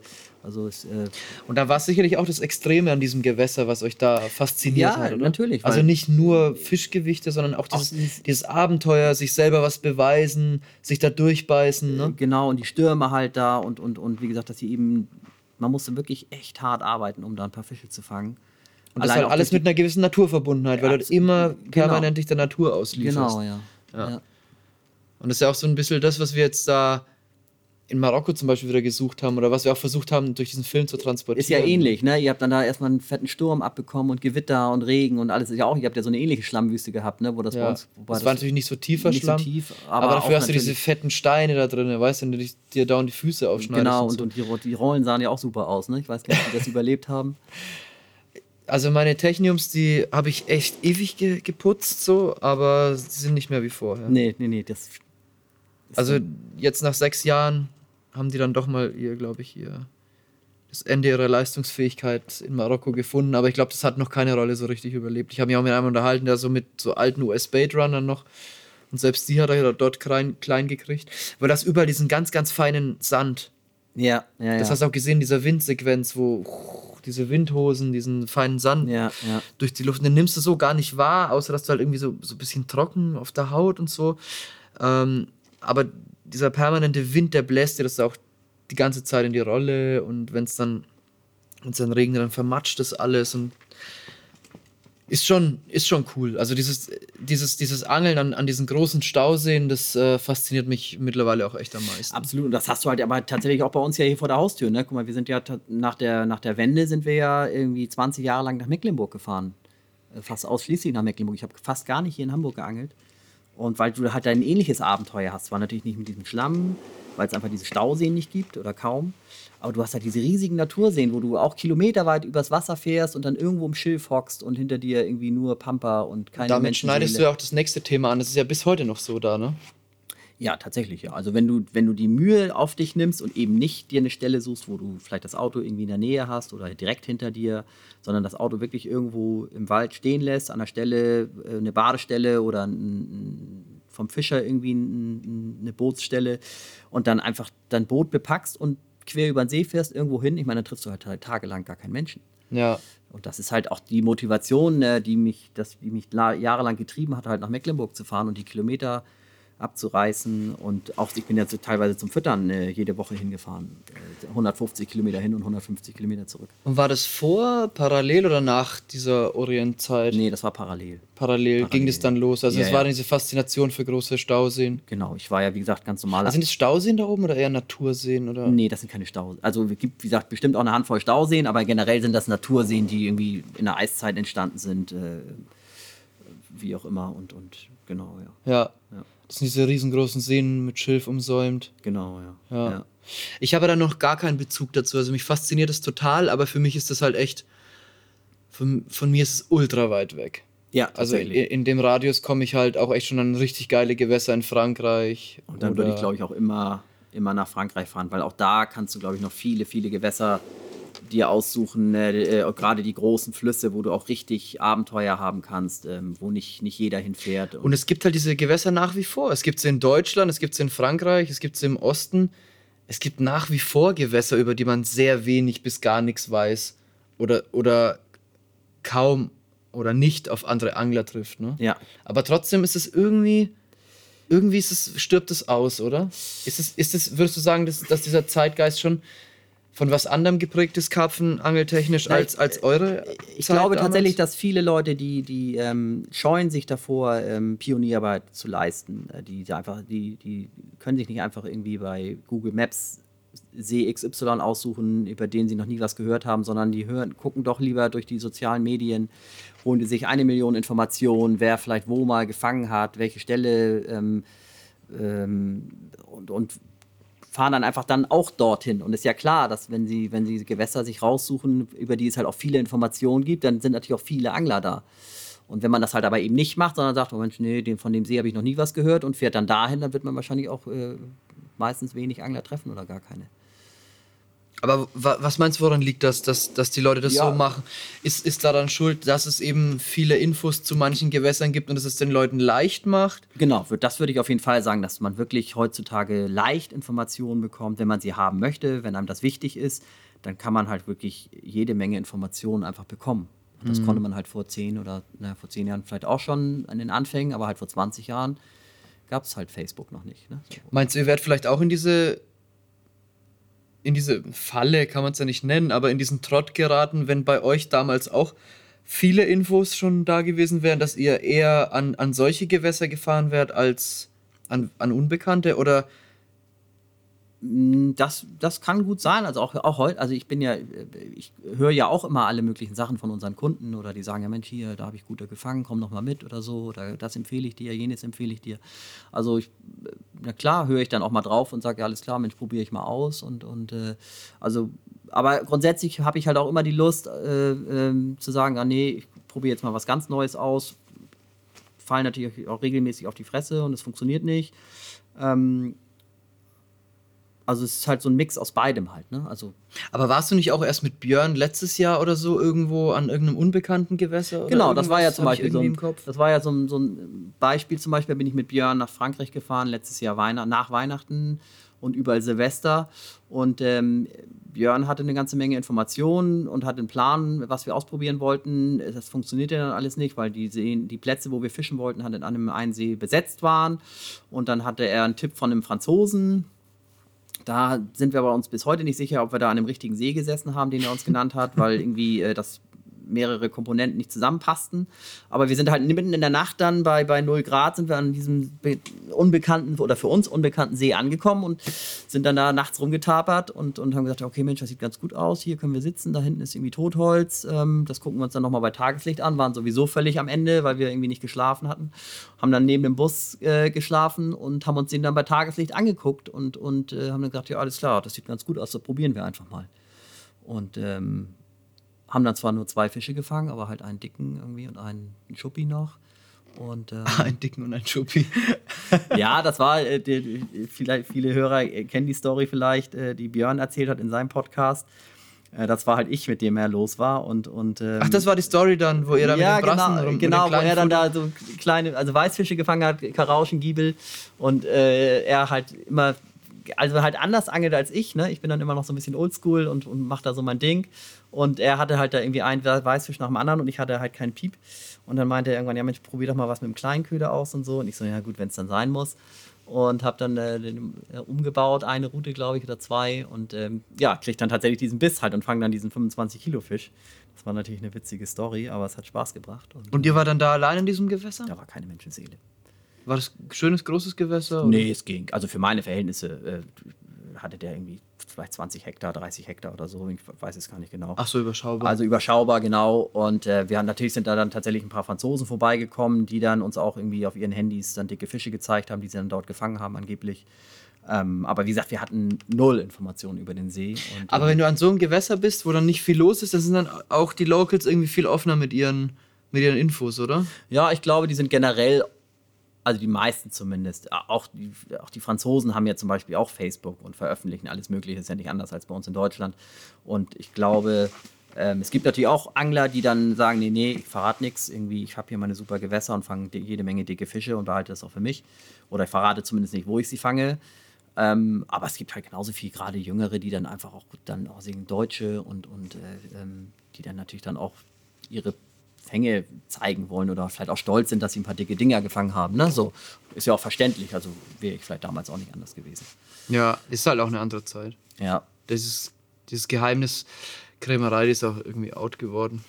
ja, gibt zwar immer noch ein paar, die das machen, aber Ja. wie gesagt, viele äh, wollen halt auch zeigen, was sie, was sie gefangen haben und das ist ja auch okay. Die wollen sich halt auch austauschen. und Ja, man lernt ja auch voneinander. Ich finde das an sich ganz gut. also es hat beides, äh, hat beides ihre seine gute, guten Seiten und ähm, ja.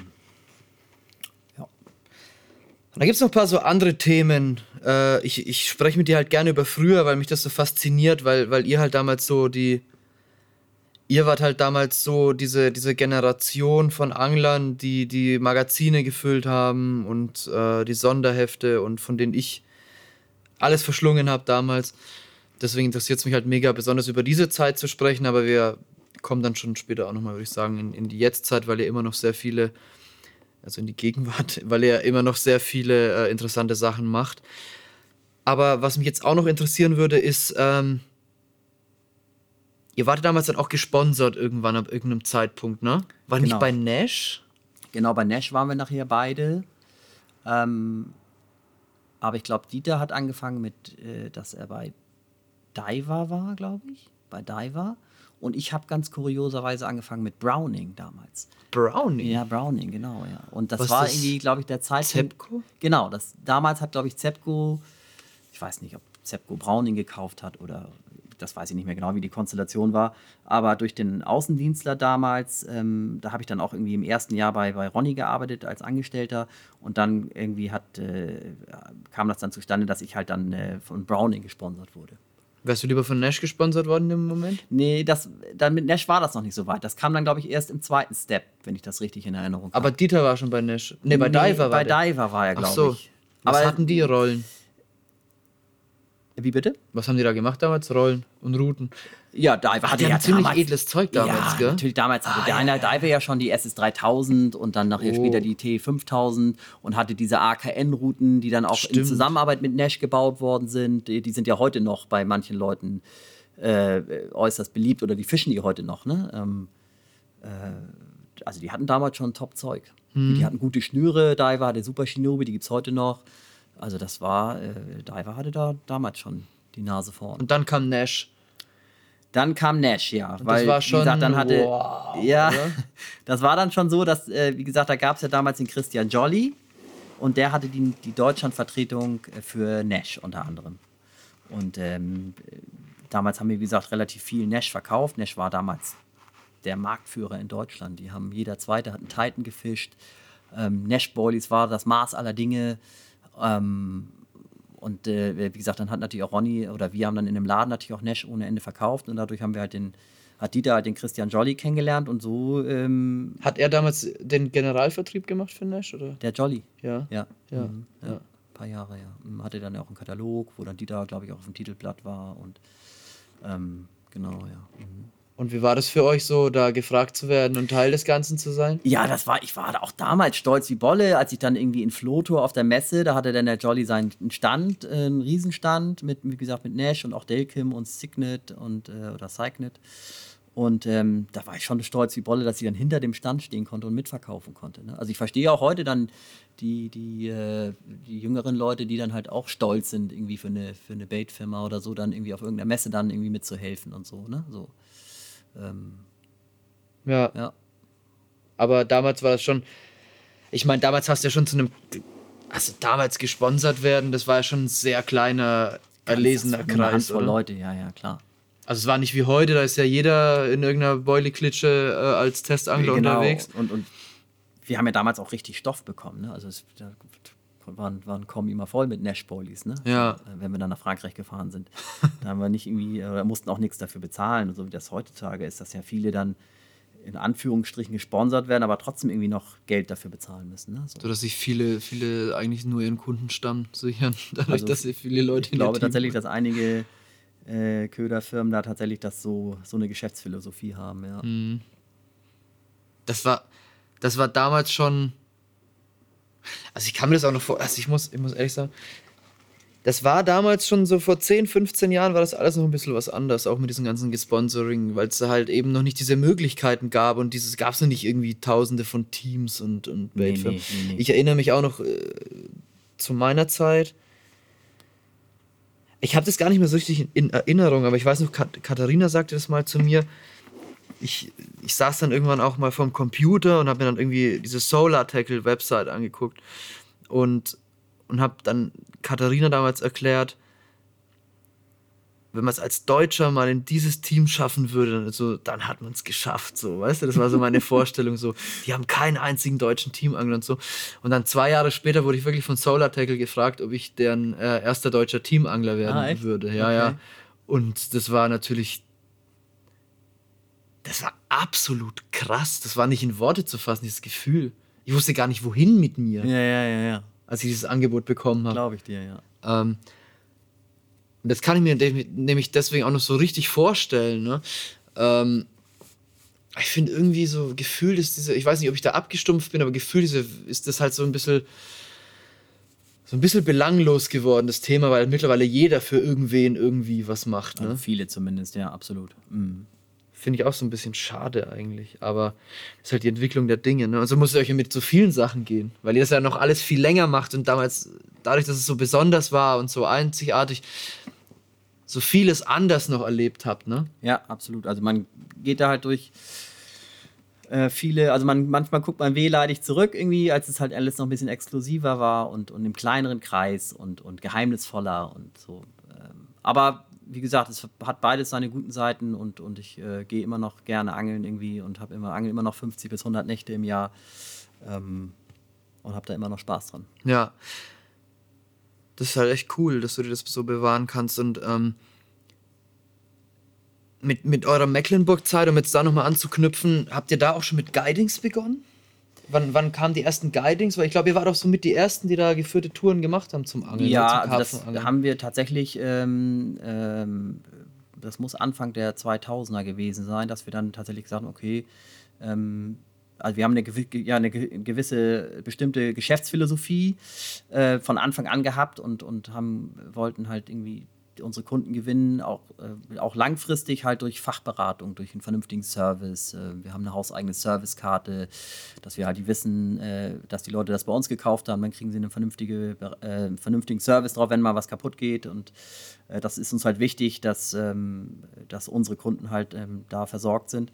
Und dann haben wir halt auch gesagt, alles klar, wir fahren mit unseren Kunden natürlich auch zum Angeln, um denen halt dann auch in der Praxis zu zeigen, okay, guck mal, ihr habt jetzt das und das und jenes gekauft das habt ihr deswegen gekauft, damit ihr dann auch dann verstehen, warum sie dann, warum wir das empfehlen ha empfohlen haben und nicht das andere. Ähm, und das ist natürlich, kannst du natürlich am besten am Wasser machen. Ne? Und Mecklenburg bietet sich halt an, weil du einfach, äh, weil genug Wasser da ist, äh, genug Plätze da sind. Ähm, du konntest auch Plätze vorfüttern, ohne dass das Risiko zu groß war, dass dann jemand anders da gesessen hat. Und insofern haben wir das dann schon tatsächlich ähm, vor 15 Jahren, 17 Jahren haben wir das schon äh, angefangen. Und vor allem halt einfach, um, um eure Kunden quasi. Einfach als Service für die Kunden. Genau, einfach Also gar als- nicht so, um jetzt zu sagen, ich verdiene jetzt mit Guiding Geld. Nee, nee, das war einfach nur, dass wir unseren Kunden einen besonderen Service anbieten wollten. Oder das ist heute noch so. Dass, ähm, Also ihr macht es ja bis heute wir machen es ne? heute. Ich habe gerade jetzt im Herbst wieder eine gemacht, die auch äh, ziemlich erfolgreich war. Also fantastisch sogar eigentlich. Und ähm, wie gesagt, es bringt mir halt auch Spaß. Ähm, ich muss allerdings die Leute vorher kennen. Ich mache das nicht. Äh, ich mache das nicht mit Leuten, die ich nicht kenne. Also das bringt mir dann halt auch wenig. Also nicht so jetzt wie die Nummer von, sagen wir mal, jetzt Björn, den wir im, im vorletzten, vorvorletzten Podcast hatten.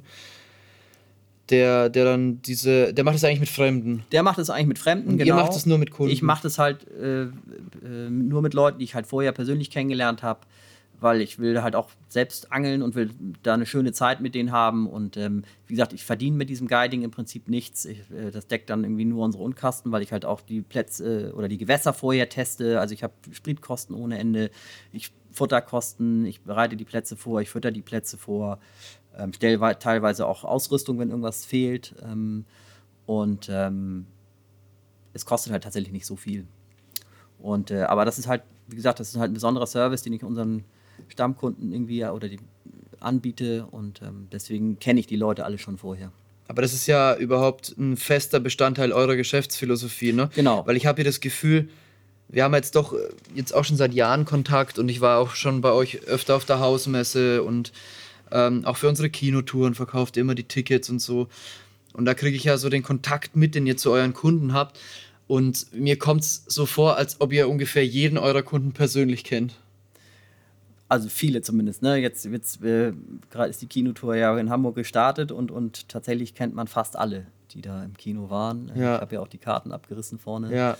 Und man kennt fast, also wirklich sehr, sehr viele mit dem Namen und äh, vom Sehen her sowieso. Und äh, ja. Und ähm, ist es auch so nach wie vor auch so einer der Gründe, warum ihr euren Hauptfokus aufs Ladengeschäft legt? Also zumindest habe ich das Gefühl von, von außen betrachtet, dass ihr, dass ihr jetzt mit, mit dem Onlinehandel nicht so super viel Gas gebt. Nee, wir haben natürlich einen, einen riesen Online-Shop mit, mit äh, über 9000 Artikeln.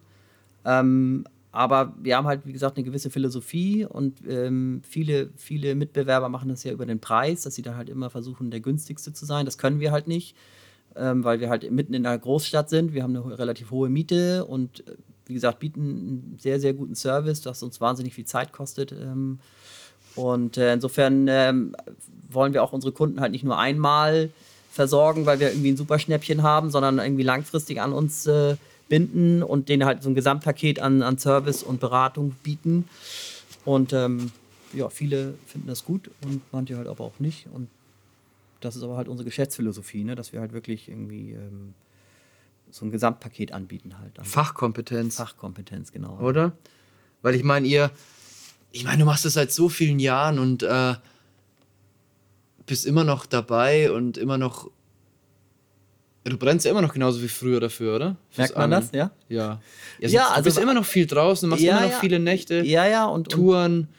Rainbow zum Beispiel auch so ein Thema. Du fährst ja einmal im Jahr ein Rainbow, da können wir vielleicht nachher auch nochmal drüber reden. Können wir da auf jeden Fall, ja. Ähm, also, ich meine, solange du das machst, du könntest dich jetzt auch irgendwie zu, zurücklehnen und sagen, ich gehe jetzt ab und zu mal angeln, das ist jetzt mein Geschäft, das habe ich mir halt aufgebaut. Aber ich habe schon das Gefühl, dass du immer noch nach wie vor sau gerne angeln gehst und immer noch voll happy bist damit. Bin ich absolut, ja. Also ich kann mir eigentlich, klar hat man auch mal den Drang, wie ein paar andere Sachen auszuprobieren. Aber äh, grundsätzlich ist das wirklich, ähm, ich äh, habe jetzt wieder ein paar Wochen nicht geangelt und könnte jetzt wieder gerne im Zelt übernachten. Irgendwie hätte ich jetzt kein Problem mit. Ja. Ähm, auch wenn es ungemütlich draußen ist. Aber ähm, ich, also es geht halt auch dann, wie gesagt, ich bin halt auch irgendwie gerne in der Natur und habe ja auch seit zwei Jahren einen Hund, äh, der auch gerne draußen ist und ähm, ähm, sich da pudelwohl fühlt. Und ja, ich bin halt, wie gesagt, gerne draußen und ähm, angel dann nebenbei. Das heißt, du bist immer noch am Puls der Zeit. Du, du kriegst ja schon von Berufswegen hier im Angelladen immer auch über, über die neuesten Produkte, alle Infos und, und Entwicklungen aus erster Hand und äh, probierst dann sicherlich auch immer mal neue Sachen am Wasser aus. Ja, muss ich ja. Also man muss ja tatsächlich ähm, und das ist ja auch eins, was wir halt versuchen, äh, unseren Kunden irgendwie zu vermitteln, dass man halt auch nicht, nicht alles, ähm, was es so auf dem Gerätemarkt gibt oder Ködermarkt, man muss nicht alles sofort kaufen, sondern man kann halt auch sagen, okay, das ist echt wichtig und jenes ist echt wichtig, aber das andere ist irgendwie nicht so wichtig. Da brauchst du jetzt kein Vermögen zu investieren und versuchen natürlich dann auch unsere Kunden so ein bisschen zu leiten halt. Äh, und dafür muss ich natürlich auch äh, das Gerät oder auch neueres Gerät immer wieder testen, neue Köder testen, ob, die, ob ich die gut finde und ähm, und selektiert ihr da auch vor, was ihr jetzt hier im Laden zum Beispiel anbietet? Weil ich meine, eure, euer Platz ist ja schon beschränkt. Ich meine, ja. das ist jetzt nicht der größte Angelladen der Welt, wenn man mal ehrlich ist. Ähm, ihr könnt ja unmöglich hier alles ausstellen. Nee, nee, wir, also klar haben wir unsere, wie sagen wir, unsere Baitfirmen haben wir oder unsere Ködersortiment haben wir natürlich darauf ausgerichtet, ähm, was wir gut finden oder für gut behalten. Und dann haben halt da ein halbes Dutzend Firmen halt im Programm. Ähm, mehr Platz ist halt auch tatsächlich nicht, aber mehr braucht man vielleicht auch nicht. Ne? So, da kann ja. man irgendwie alles mit abdecken, verschiedene Preisklassen. Ähm, genau, ja, und so ist es beim Tackle halt auch. Ne? Man muss nicht irgendwie von acht verschiedenen Firmen Taschen hier haben, sondern es reichen vielleicht auch drei. Ne? Wenn die gut sind. Wenn die gut sind und ein gutes Preis-Leistungs-Verhältnis bieten und, und auch wenn mal was kaputt geht, muss halt auch immer der Service stimmen. Und ähm, ich finde halt auch Firmen immer besser, die halt auch ein bisschen Innovation haben, mhm. wie, wie Fox Corda, die ja nun selbst sehr viel, in, in sehr viel Zeit und Geld in, in, in Entwicklung schicken, stecken und ähm, das bringt dann, dann Spaß halt, äh, dass die immer mal sich ein paar neue Kleinigkeiten ausdenken. Auch da ist natürlich nicht alles äh, lebensnotwendig, aber es gibt halt auch immer ein paar sinnvolle Entwicklungen, ja. die ich auch selbst nutze. Ja. Und das heißt dann so, so kurz zusammengefasst, eure, eure Verkaufsstrategie oder Firmenphilosophie beruht vor allem auf, auf guter Beratung, auf persönlichen Kontakt zum Kunden. Genau, Service. Auf, auf Service, auf genau. langfristigen Support, auch wenn mal was nicht genau. passt oder wenn man einen Tipp braucht. Absolut, ja. Ähm, ihr wollt auch dem Kunden dabei helfen, sich weiterzuentwickeln. Das bringt halt, das ist halt eins der Haupt Sachen, die, die, die uns Spaß bringen, wenn du halt tatsächlich Kunden hast, die vielleicht schon seit jungen Jahren Kunde bei uns sind und sich dann halt älter werden und dann irgendwie von der Schule den ersten Job haben und berufstätig werden und die sich halt einfach weiterentwickeln, ne? wo du dann merkst, Mensch, guck mal, jetzt hat er den nächsten Schritt gemacht, der fährt nächstes Jahr nach Frankreich oder der probiert in Mecklenburg irgendwas aus und, und der hat vielleicht bei unserem Jugendangeln mitgemacht. Ähm, Auch ein Riesenthema, über das wir mal sprechen sollten. ja, ne? also wir haben ja, nun- du warst ja nun vorhin gerade bei Benny und äh, hast mit ihm einen Podcast aufgenommen und das ist halt auch einer, der, der irgendwie vor 10, 12 Jahren Jugendangeln bei uns mitgemacht hat oder mehrere Jugendangeln mitgemacht ja, hat. und heute ist er Media-Koordinator bei Fox So und Kameramann. Ja. Ein, ein, ein Adventure-Fishing-Gewächs. Das kann man vielleicht so ein bisschen sagen. Natürlich hat er natürlich noch andere äh, Einflüsse, natürlich, die hat ja jeder, klar, aber, ihr leistet ja schon eine Bombenarbeit. Und, und ihr sagtet auch gezielt so, bevor wir euch, uns jetzt auf diesen Preiskampf im Internet einlassen, Ja, den verlierst du, glaube ich, immer, ne? Weil, weil ähm, du kannst immer nur, kannst immer nur eine Schlacht gewinnen. Genau, ja. Also klar machen wir auch, äh, machen wir, wir haben ja immer unsere Frühjahrsmesse irgendwie ähm, äh, Ende Februar, Anfang März, wo wir natürlich schicke Angebote äh, äh, anbieten ähm, für, für Futter und für alles mögliche Routenrollen. Aber grundsätzlich ähm, sind das halt, also ist uns halt der langfristige Kunde halt äh, äh, wichtiger. Ähm, äh, und das versuchen wir halt zu zeigen, dass wir halt dann da so ein Gesamtpaket anbieten. Ja, ist ja von Grund auf sympathisch. Ähm, gibt's halt kaum noch, ne? Also meistens ziemlich unpersönlich und doch über Menge dann, ne? Ja.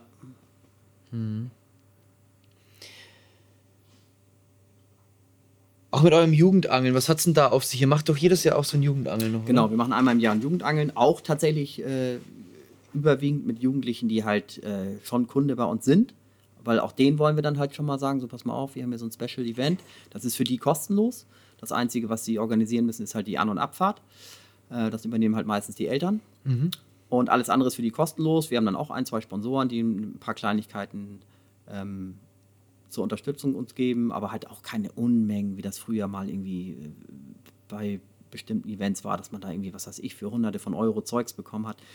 Das soll halt nicht sein, sondern äh, die Leute, die Jugendlichen sollen halt irgendwie ein schickes Wochenende haben, sollen sich auch untereinander kennenlernen, dass sie vielleicht nochmal einen Kontakt zu anderen Jugendlichen Was ja alles bekommen. Leute aus der Region sind, ne? Genau, die kommen halt alle aus Norddeutschland, aber schon also nicht nur aus Hamburg, sondern aus, aus Niedersachsen, Schleswig-Holstein, äh, Mecklenburg teilweise.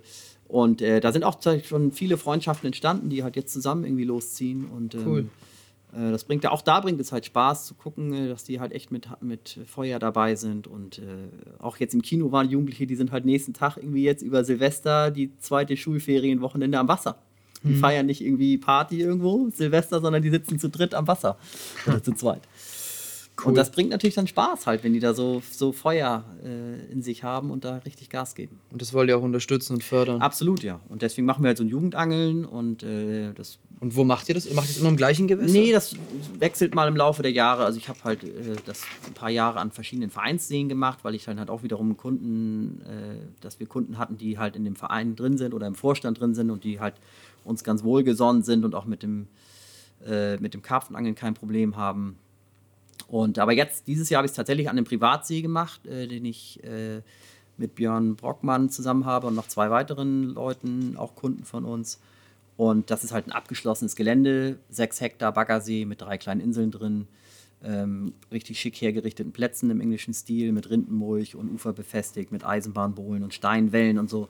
Ähm, manche kennen das schon, weil äh, Brocke da seine Workshops gemacht hat äh, 2017 und da habe ich halt das Jugendangeln gemacht. Und da sind auch ein paar Fische gefangen worden und die waren, glaube ich, happy, die Jungs. Und es ist halt ein Riesenvorteil, wenn du durchs Tor durchfährst, äh, hinter dir das Tor zumachst und du äh, hast da einfach deine Ruhe. Ne? Und da werdet ihr es dann in Zukunft wahrscheinlich immer ja, machen. ich oder? werde es bestimmt nächstes Jahr da auch wieder machen. Ja. Wieso auch nicht? Man, die ist ja jedes Mal neu für die Teilnehmer. Genau, und oder? es kommen ja auch immer mal neue Jugendliche dazu. Natürlich auch. Kommen doch immer mal die gleichen noch? ja, natürlich, klar. so. Also ich habe jetzt äh, gerade jetzt dieses Jahr war wieder eine, eine Viererklicke dabei, die äh, schon die letzten äh, zwei Jahre dabei war. Ja. Ach so, also man kann da nicht nur einmal mitmachen. nee, nee, nee. Solange bis zum einschließlich 18. Lebensjahr äh, können die auch gerne mehrfach mitkommen. Ne? Ja, Klar. cool. Mega cool. Wirst du eigentlich heute noch gesponsert? Ja, ähm, im gewissen Rahmen noch von, von Proline mit, mit, mit Boilies halt, Ja. ne? weil die, die fische ich halt nach wie vor gerne. Ähm, haben da ja auch unsere eigenen Sorten inzwischen entwickelt, ähm, die es halt nur bei uns gibt. Und die bieten schon ein gutes Produkt an. Ähm, vom Preis-Leistungs-Verhältnis her ähm, kann man das schon machen, ja. Ja? Finde ich schon, ja. Führst du immer noch mit großer Kelle? Naja, gut, klar, wenn ich jetzt in Mecklenburg unterwegs bin, fahre ich nicht mit drei Kilo Futter los. Äh, Das wäre Quatsch, irgendwie äh, sechs Stunden unterwegs zu sein, um dann da drei Kilo reinzufüttern. Ähm, also insofern nehme ich da natürlich schon ein bisschen mehr mit. Ja, top. Weil jetzt auch wieder das Stichwort Mecklenburg gef gefallen ist. Äh, wir hatten ja jetzt im Gespräch, ich weiß nicht, ist es eigentlich schon spruchreif? Ihr, ihr habt jetzt auch was mit, ein, mit einem ziemlich Exklusivgewässer in Mecklenburg vor. Ich will jetzt nicht hier zu viel sagen, bevor du mich jetzt gleich lynchst. Nee, nee, mache ich nicht. Ähm, lass dich am Leben. Schön. Nee, aber tatsächlich haben wir, ähm, hat sich dieses, nee, nicht dieses Jahr, wir haben ja schon 2018, letztes Jahr hat sich ähm, äh, ein Gewässer ergeben, wo jahrelang nicht auf Karpfen geangelt werden durfte, vom Ufer aus. Also generell eigentlich nicht, weder vom Ufer noch vom Boot, sondern nur auf Raubfisch vom Boot. Und äh, da ich, konnte ich dieses Jahr äh, Testangeln machen. Und äh, das hat sehr gut funktioniert. Wir haben Fische ohne Ende gefangen, auch gute Fische, auch viele, ich sag mal, mittelgroße, so drei bis, bis äh, oder, oder vier bis acht Kilo, aber halt auch immer mal ein dickes Ding dazwischen.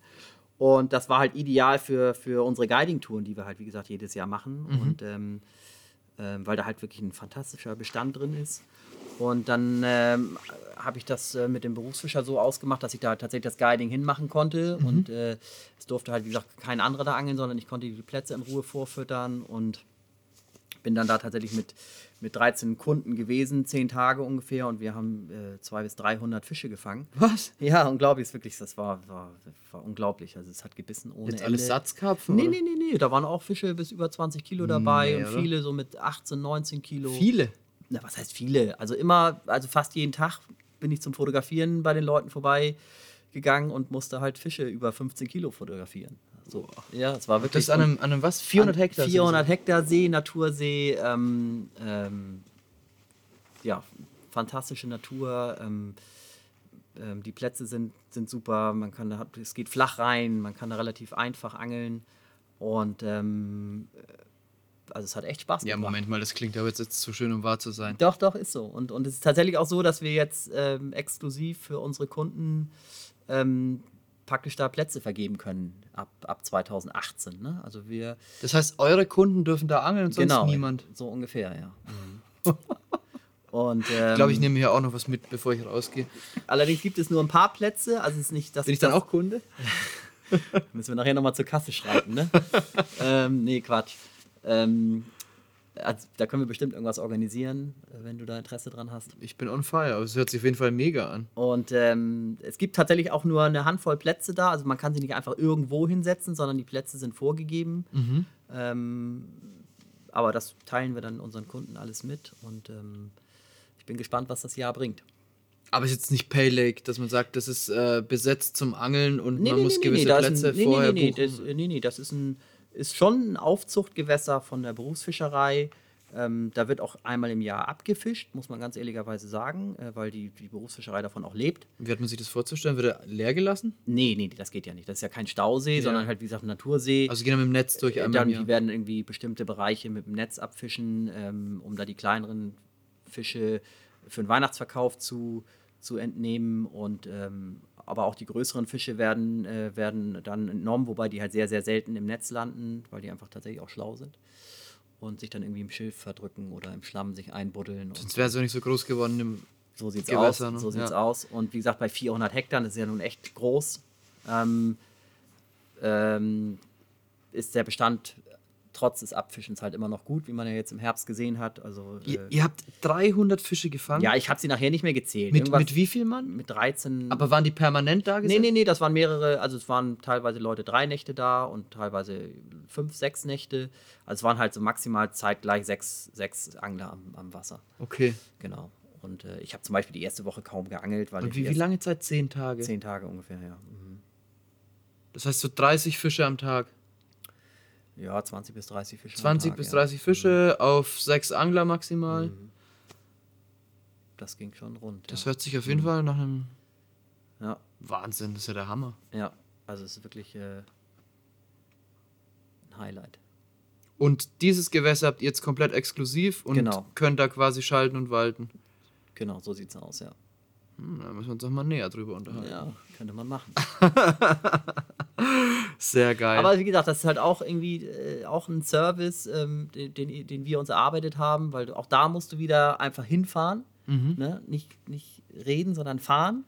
Und das einfach ausprobieren. Ne? Also ich bin da dann irgendwie auch zum Vorfüttern hingefahren, mitten in der Nacht wiedergekommen. Also es, auch da muss man halt einfach ein bisschen äh, Einsatz bringen und, und das vorbereiten und dass das halt auch irgendwie klappt. Ne? Und ich hätte ja jetzt auch sagen können, oh, nee, Testangeln und dann fängst du nur kleine oder fängst gar nichts und da habe ich keine Lust zu. Und, aber nee, ich habe das halt einfach ausprobiert im Sommer und ähm, war dann auch mit dem Kunden da und, und äh, der war natürlich auch begeistert. Und ähm, ja, und jetzt kann man das halt unseren Kunden anbieten, dass die da halt ähm, Plätze buchen können. Aber auch da legen wir halt Wert darauf. Ich möchte halt wissen, wer dahin fährt.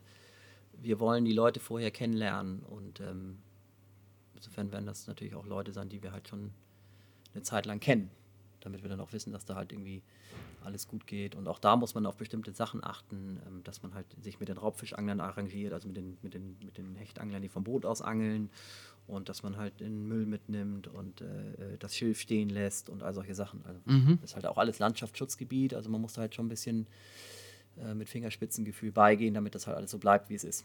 Und da fühlt ihr euch auch verantwortlich dafür. Absolut, ja, klar. Weil sonst kriegen wir halt auch wieder Ärger mit, mit den Anwohnern oder mit, mit, mit den anderen Anglern und das wollen wir halt nicht, ne? sondern das soll halt irgendwie eine langfristige Geschichte sein und da muss man halt ein bisschen äh, die Zügel in der Hand behalten. Zügel in der Hand behalten. Du wirst jetzt so all, allmählich wirst du ja schon so zum, zum Gewässeroligarchen, oder? Weil du, du hast ja jetzt erst mit Björn, was du jetzt vorhin gesagt hast, dieses Privatgewässer dann jetzt geholt. Ne? Ja, das ist tatsächlich richtig privat, weil das haben wir halt gepachtet langfristig zu viert. Und ähm, ähm, Kann man da eigentlich angeln als Gast? auch das ist wieder das nächste, auch das Björn in- meinte ja nein. Genau, also es ist halt so, dass, dass äh, da auch, auch die Leute, also wir lassen eine Handvoll Leute da angeln, aber auch wiederum Leute, die wir halt gut kennen, wo wir denken, dass die sich vernünftig benehmen da, weil wir haben wirklich sehr viel Zeit und Geld da investiert, äh, um die Plätze halt schön zu machen und äh, da muss Rasen gemäht werden und, und Björn hat da die, die, wie gesagt, diese Plätze hergerichtet mit einem Minibagger und hat da Wochenende für Wochenende verbracht und das soll halt auch so bleiben und, und wir wollen da auch nicht irgendwie kein Pay Lake draus machen oder so, sondern das ist halt ein exklusives Gewässer und da lassen wir halt ein paar Leute angeln, aber halt, das, wir werden da niemals Werbung mitmachen und sagen, so, Jens, fahrt da hin und da sind die und die Plätze und sondern das soll halt alles ein bisschen überschaubar sein. Also im Grunde auch wieder euren Kunden vorbehalten. Genau, so sieht's aus, ja. Also das ist so, so jetzt erschließt sich auch so mehr und mehr dieses Konzept, ähm, das, das da dahinter steht. Mit dieser Kundenbindung und dann Genau, wieder ganz exklusive Sachen bieten, gute Beratung, Sachen im Einsatz zeigen. Genau. Und das ist so die, das ist eigentlich so diese, diese Geschäfts- und Firmenphilosophie, die ihr gerne vertreten wollt. Genau, Und, und, und, man merkt halt heutzutage, weil es- ist ja nach wie vor so, es war halt schon vor 20 Jahren so, dass, dass wir, dass man als Karpfenangler irgendwie immer angeeckt ist. Ne? Sei es, dass man zu lange im Wasser gesessen hat oder die Ausrüstung war teuer und da kam dann so ein gewisser Neid auf. Oder man hat zu viele Fische gefangen oder äh, also da gibt's ja, das das ist ja heute nicht anders, ne? So und und äh, man hört halt von den Kunden immer mehr, immer häufiger, dass sie eigentlich nur ein Ziel haben, dass sie in Ruhe angeln können, weißt du? Ohne dass jemand vorbeikommt. Warum sitzt ihr hier schon die zweite Nacht? Oder äh, warum ihr habt Zelten ist verboten in Deutschland und mit Boden, ohne Boden, wie auch immer. Und, und ähm, die Leute sind wirklich froh, wenn sie halt irgendwie Angelmöglichkeiten haben, ähm, ohne gestört zu werden. Das ist ihnen halt echt wichtig. Und deswegen ähm, haben wir halt diesen Privatsee. Gut, das ist natürlich auch so ein bisschen für uns selbst, weil auch ich, sag mal, fahre auch ganz gerne mal irgendwie äh, äh, irgendwo hin, wo ich dann einfach weiß, was ich zu tun habe und, und ich kann hinter mir das Tor abschließen und habe an ein Wochenende meine Ruhe und kann die Füße hochlegen. Ich meine, ich werde ja nun auch nicht jünger, ne? nee. Und dann äh, hast du da halt keine bösen Überraschungen, dass dein Platz besetzt ist oder dass irgendwie dass einer kommt, der sagt, du musst das Zelt abbauen. Das kann da halt nicht passieren. Ich denke, viele Angler haben den Traum vom eigenen See. Ähm, Den hast du wahrscheinlich auch sehr lange gehabt, oder? Ja, ich habe jahrelang schon äh, Bauern und Jäger äh, gefragt und, und ich habe immer so die Fantasie gehabt, so Mensch, so ein Bauer, der hat Ländereien und irgendwo ist da in seinen Feldern ein Teich mit drei, vier, fünf, sechs Hektar. Und die braucht den gar nicht. Was will der damit? Und dann habe ich gedacht, ja, Mensch, da muss sich doch mal irgendwas ergeben, halt, äh, dass der dann sagt, ja Mensch, gibst du mir ein bisschen Geld im Jahr und dann kannst, äh, ist das für dich halt so zum Angeln. Aber es hat sich halt nie ergeben, ne? bis dann halt irgendwie Brocke angerufen hat und sagt, Mensch, hier, äh, ich habe wiederum einen Kumpel, der wohnt da in so einem Dorf in Schleswig-Holstein und äh, die Vorpächter, die wollen den abgeben, das sind Rentner äh, und, und die kennen sich halt alle natürlich da im, im Kuhdorf und ähm, dadurch ist der Kontakt entstanden, also auch nur durch einen puren Zufall. Ne? So Und dann habt ihr direkt zugeschlagen. Und jetzt Björn ist hat- der Traum Realität. Und Ja. ist er so, wie es du dir erträumt hast? Ja, absolut, ja. Also Björn meinte, du, wenn du den See siehst, dann wirst du sofort verliebt sein. Und ähm, ähm, gut, ein kleiner Nachteil ist tatsächlich, dass, dass das halt ein Baggersee ist, der beim Autobahnbau entstanden ist und dadurch ist halt die Autobahn relativ dicht. Wie halt an so vielen Baggerseen. Ja, eben. Und äh, je nach Windrichtung hast, hörst du halt die Autobahn mal ein bisschen mehr und mal ein bisschen weniger. Ähm, manchmal stört es mich, weil ich halt so ein Ruhefanatiker bin, aber also ich kann mit diesen, mit diesen 5% äh, negativ kann ich leben, weil alles andere ist perfekt. Ne? Der ist eingezäunt, da kommt keiner hin, du hast, äh, äh, du hast Strukturen im See, du hast die Inseln, du kannst also irgendwie tatsächlich anspruchsvoll angeln. Der, da war auch ein Altbestand oder ist ein Altbestand drin äh, an, an schönen Fischen und ähm, das bringt schon Spaß. Geil. Ja, wenn du jetzt die Ruhe haben willst, dann fährst du nach Mecklenburger Neuen Andernsee.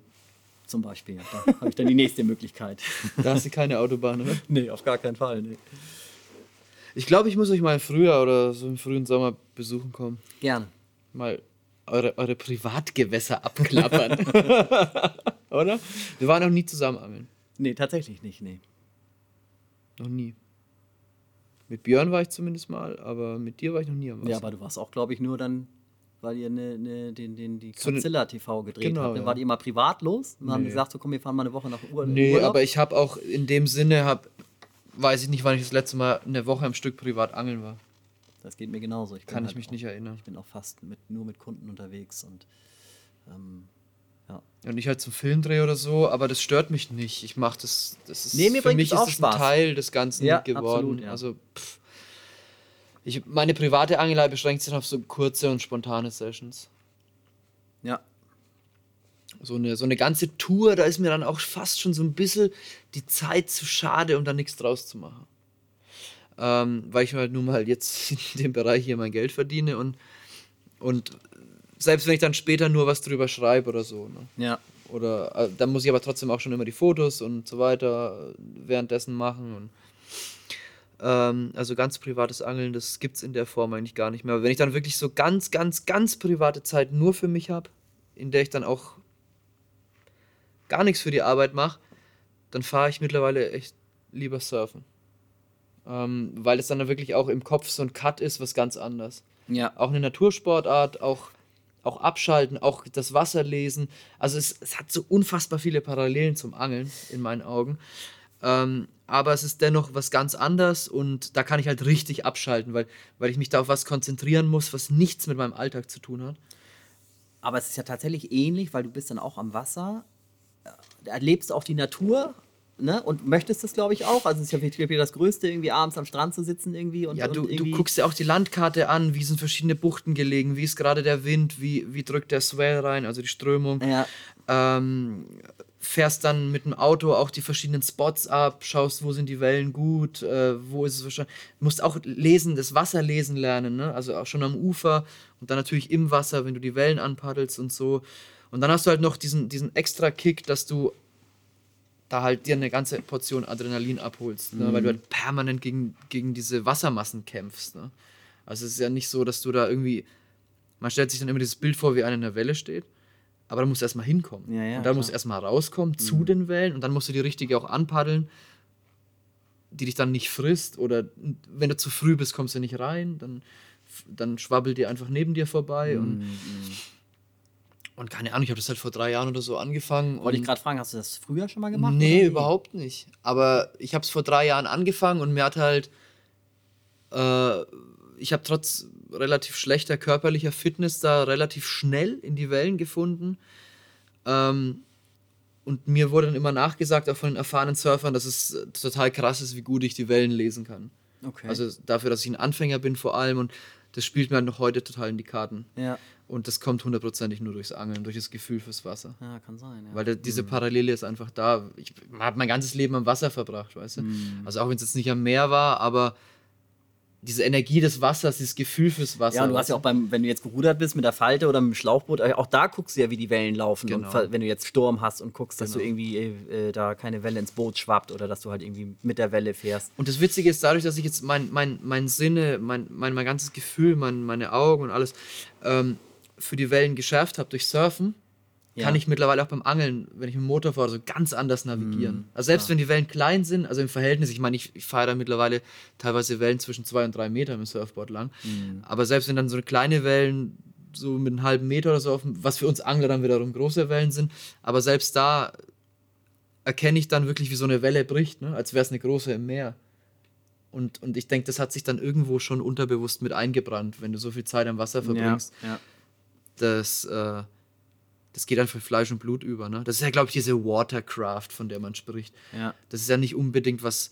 Natürlich ist es vielleicht angeboren durch Talent oder durch eine Affinität dazu, aber letztendlich ist es halt ganz viel Erfahrung und Schulung und, äh, und Intuition, die sich halt bildet. Ne? ja.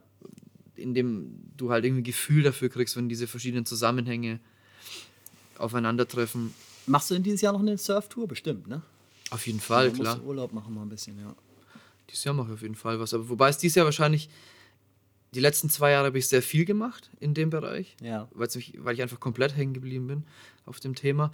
Ähm, dieses Jahr wird es tatsächlich etwas weniger, weil wir mit Capzilla ganz, ganz große Pläne haben dieses Jahr. Okay.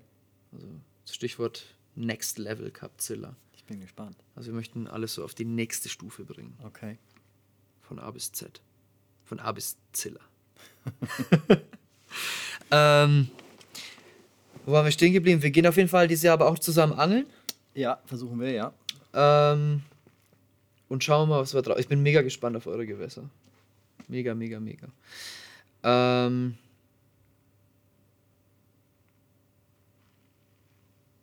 genau, wie ist es? Ähm, du hast jetzt selber gesagt, so privates Angeln existiert nicht mehr so wirklich für dich, oder? Nee, wirklich nicht. Also, ähm, gut, ich sag mal jetzt so, als ich mit Brocke am, am Rainbow war, da hat er ja auch gerade bei euch einen äh, Bericht äh, geschrieben. Ich glaube, der erste Teil ist schon online, der zweite kommt jetzt, glaube ich, demnächst. Also bis dieser Podcast online geht, müssen eigentlich schon beide Teile online sein. Ah, genau, Ja, ja, klar, das vergaß ich. Weil der kommt jetzt ein bisschen später, weil wir haben jetzt tatsächlich.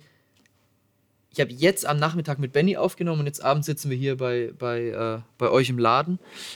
Ähm, also der Podcast, der vor zwei Wochen ausgestrahlt wurde, wenn die Hörer das hier hören. Das ist der mit Benny. Und das heißt, der hier wird wahrscheinlich in drei Wochen rauskommen. Also irgendwie Ende Januar. Ja, genau. Ähm, Und dann sind beide Teile von eurer Rainbow Tour auch schon online. genau.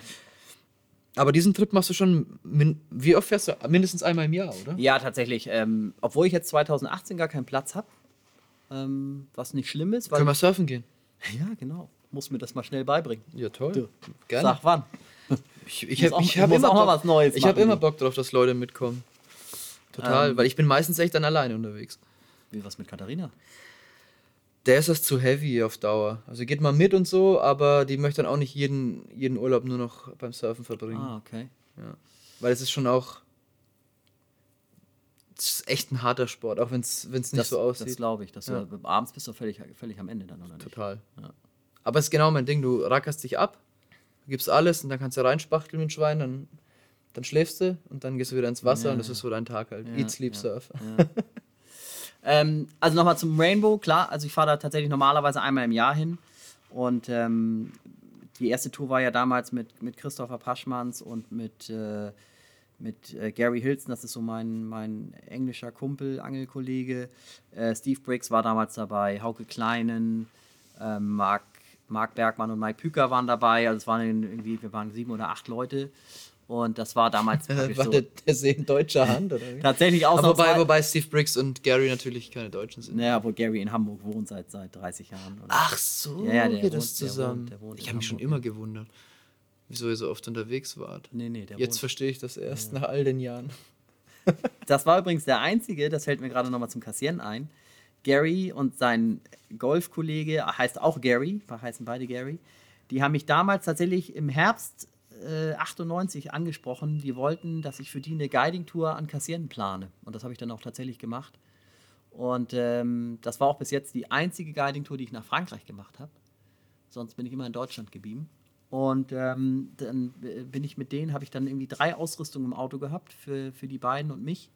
Ich weiß bis heute nicht, wie ich das alles ins Auto reinbekommen habe. Damals, weil ich hatte, glaube ich, nur einen normalen Kombi mit einer Dachbox vielleicht, aber mehr hatte ich halt auch nicht. Und dann äh, habe ich mit denen da zwei Wochen zusammen geangelt, ja. Und am ersten Morgen fängt der jüngere Gary einen Fisch mit 23,5 Kilo. Ich glaube, der heißt äh, Papagei. Gab es am Kassieren einen Papagei? Ich kenne mich da nicht so gut aus. Bestimmt. Der hatte auf jeden Fall so ein, ja, dementsprechende äh, Körperform. Und der Gary dachte irgendwie, er ist im Paradies, ne? weil er sagte, hier schwimmen ja jetzt nur noch so große Fische drin. Dann hat er aber dann äh, die nächsten zwölf Nächte keinen Biss mehr gehabt. er bist aber trotzdem Das lag aber hoffentlich nicht am Guide. Nee, bestimmt nicht. So, und, und ihr wart dann alle am Rainbow. Genau, und das war halt der Start. Das ist irgendwie damals über, über Steve Briggs, glaube ich, gelaufen, die, die, der, die Verbindung. Und ähm, Die Buchung. Die Buchung, genau. Ähm, da war noch ein anderer, anderer Engländer dazwischen. Ähm, der macht das aber, glaube ich, inzwischen nicht mehr. Ich habe auch den Namen vergessen. Und das war so der Start. Und seitdem hatte ich da irgendwie einen Fuß in der Tür. Das ist der komische, der mal einen Haufen Geld draufgeschlagen hat. ja, genau, der war das, ja. Mhm. Ja. Aber ich weiß nicht mehr, Habt ihr damals auch so ein Schweinegeld Ja, wir haben gezahlt? unendlich viel Geld bezahlt, ja. Aber ich, also wirklich viel. So 600 oder 700 Euro für eine Woche oder so hat er genommen. Ja, aber dann pro Person, ne? Ja, ja. Also jetzt ist es ja so, dass du 600 bis 700 Euro pro Platz bezahlst und die Plätze sind in der Regel für zwei Personen. Also du bezahlst halt 300, 350 Euro ähm, pro Woche, pro Person. Das ist ja noch nicht mal teuer. Dafür, dass es der begehrteste... Ja, dafür, und früher war es aber noch günstiger, oder? Hast du dich da nicht in dieses Buch nur eingetragen und dann irgendwie da 180 Euro Nee, gezahlt nee, nee, nee, nee, oder nee, so? nee. Wer hat erzählt denn sowas? Weiß ich nicht mehr, Nee, das nee, nee, nee, ich, bin- nee, nee, nee, absolut nicht.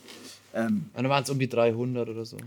ich bin der Meinung, dass es seit Jahren äh, äh, der gleiche Preis ist. Ja. Also, aber hängt vielleicht auch ein bisschen von der Jahreszeit ab. Das kann sein, dass, da im, dass du im Sommer noch mehr bezahlst als im Winter halt. Mhm. Ähm, ich musste halt, also ich war, es war tatsächlich so, dass ich die ersten zwei, drei Jahre bin ich immer, habe ich immer nur Plätze im Winter bekommen. So Januar, Februar, äh, Dezember, November. Das andere war alles schon ewig ausgebucht. Oder? Ja, genau. Oder da, da waren halt, also das ist wirklich so, dass, dass äh, da wirklich oftmals die Leu gleichen Leute hinfahren, die halt der Pascal, also der Besitzer, schon kennt. Und äh, da weiß er dann, was er an denen hat. Die be- benehmen sich vernünftig.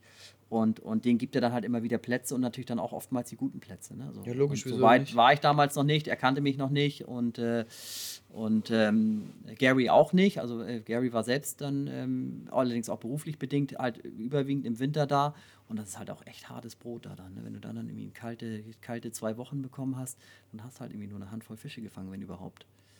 Und, ähm, aber inzwischen war ich halt auch mal im September da, ähm, Platz 21 und äh, jetzt halt, wie gesagt, im Oktober mit Brockel Platz 12.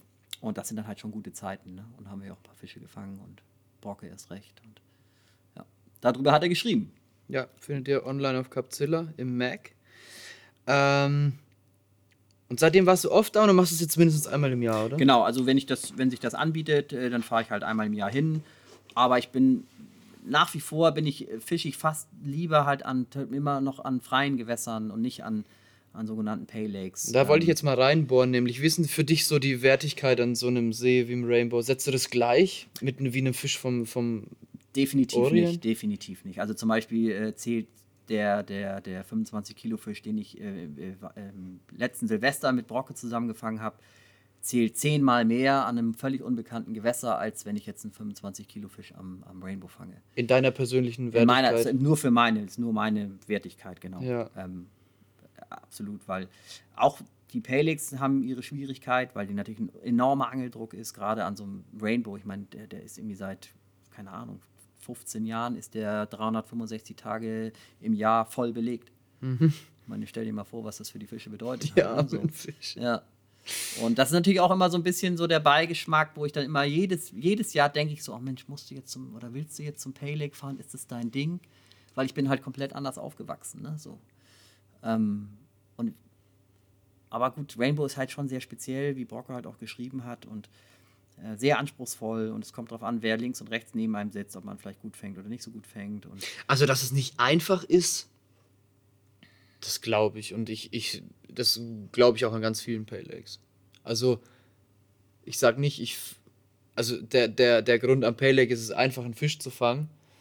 ähm, ist sicherlich kein guter, um, um sowas abzuwerten.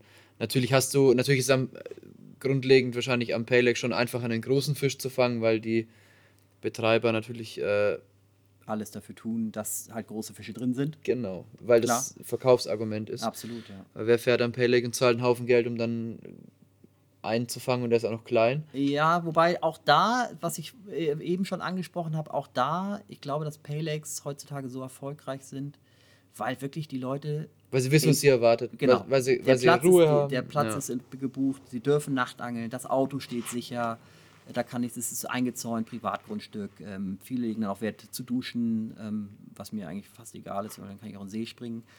Ähm, Nee, da darfst du es ja nicht. da darfst du es nicht, aber am freien Gewässer äh, habe ich das klar, Ja, wenn du ja, zwei klar, Wochen unterwegs bist, Das ist halt ja ins Wasser, Teil des so. Ganzen, oder? Genau, ja. Oder Wir, machst dir halt, wir, sind, wir du- sind auch in Kassieren ja, im Winter. Januar bei 8 ja, Grad. klar, Ja, oder man hat sich Wasser heiß gemacht und hat dann auf der Abhackmatte irgendwie sich abge, abgeduscht irgendwie oder also das war ging immer Auf die Idee irgendwie. sind wir gar nicht gekommen. Doch klar. und ähm, äh, so und und ähm, Das ist halt dieses Abenteuer, weißt Genau, du? und das dieses hast- Andersartige, als, als, als das, was man halt jeden Tag hat.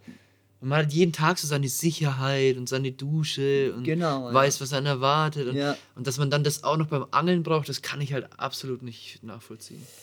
Genau, deswegen bin ich halt immer am Schwanken, aber wie gesagt, es ist schon ähm, was Besonderes, da zu fischen und, und ähm, wenn, ich, wenn ich jetzt wieder 2019 einen Platz kriege, dann würde ich da auch wieder hinfahren, auf jeden Fall. Und wieso hast du jetzt 2018 keinen? Ja, keinen weil, bekommen oder nee, keinen ich hätte wieder im Januar, Februar hinfahren können. Ach so.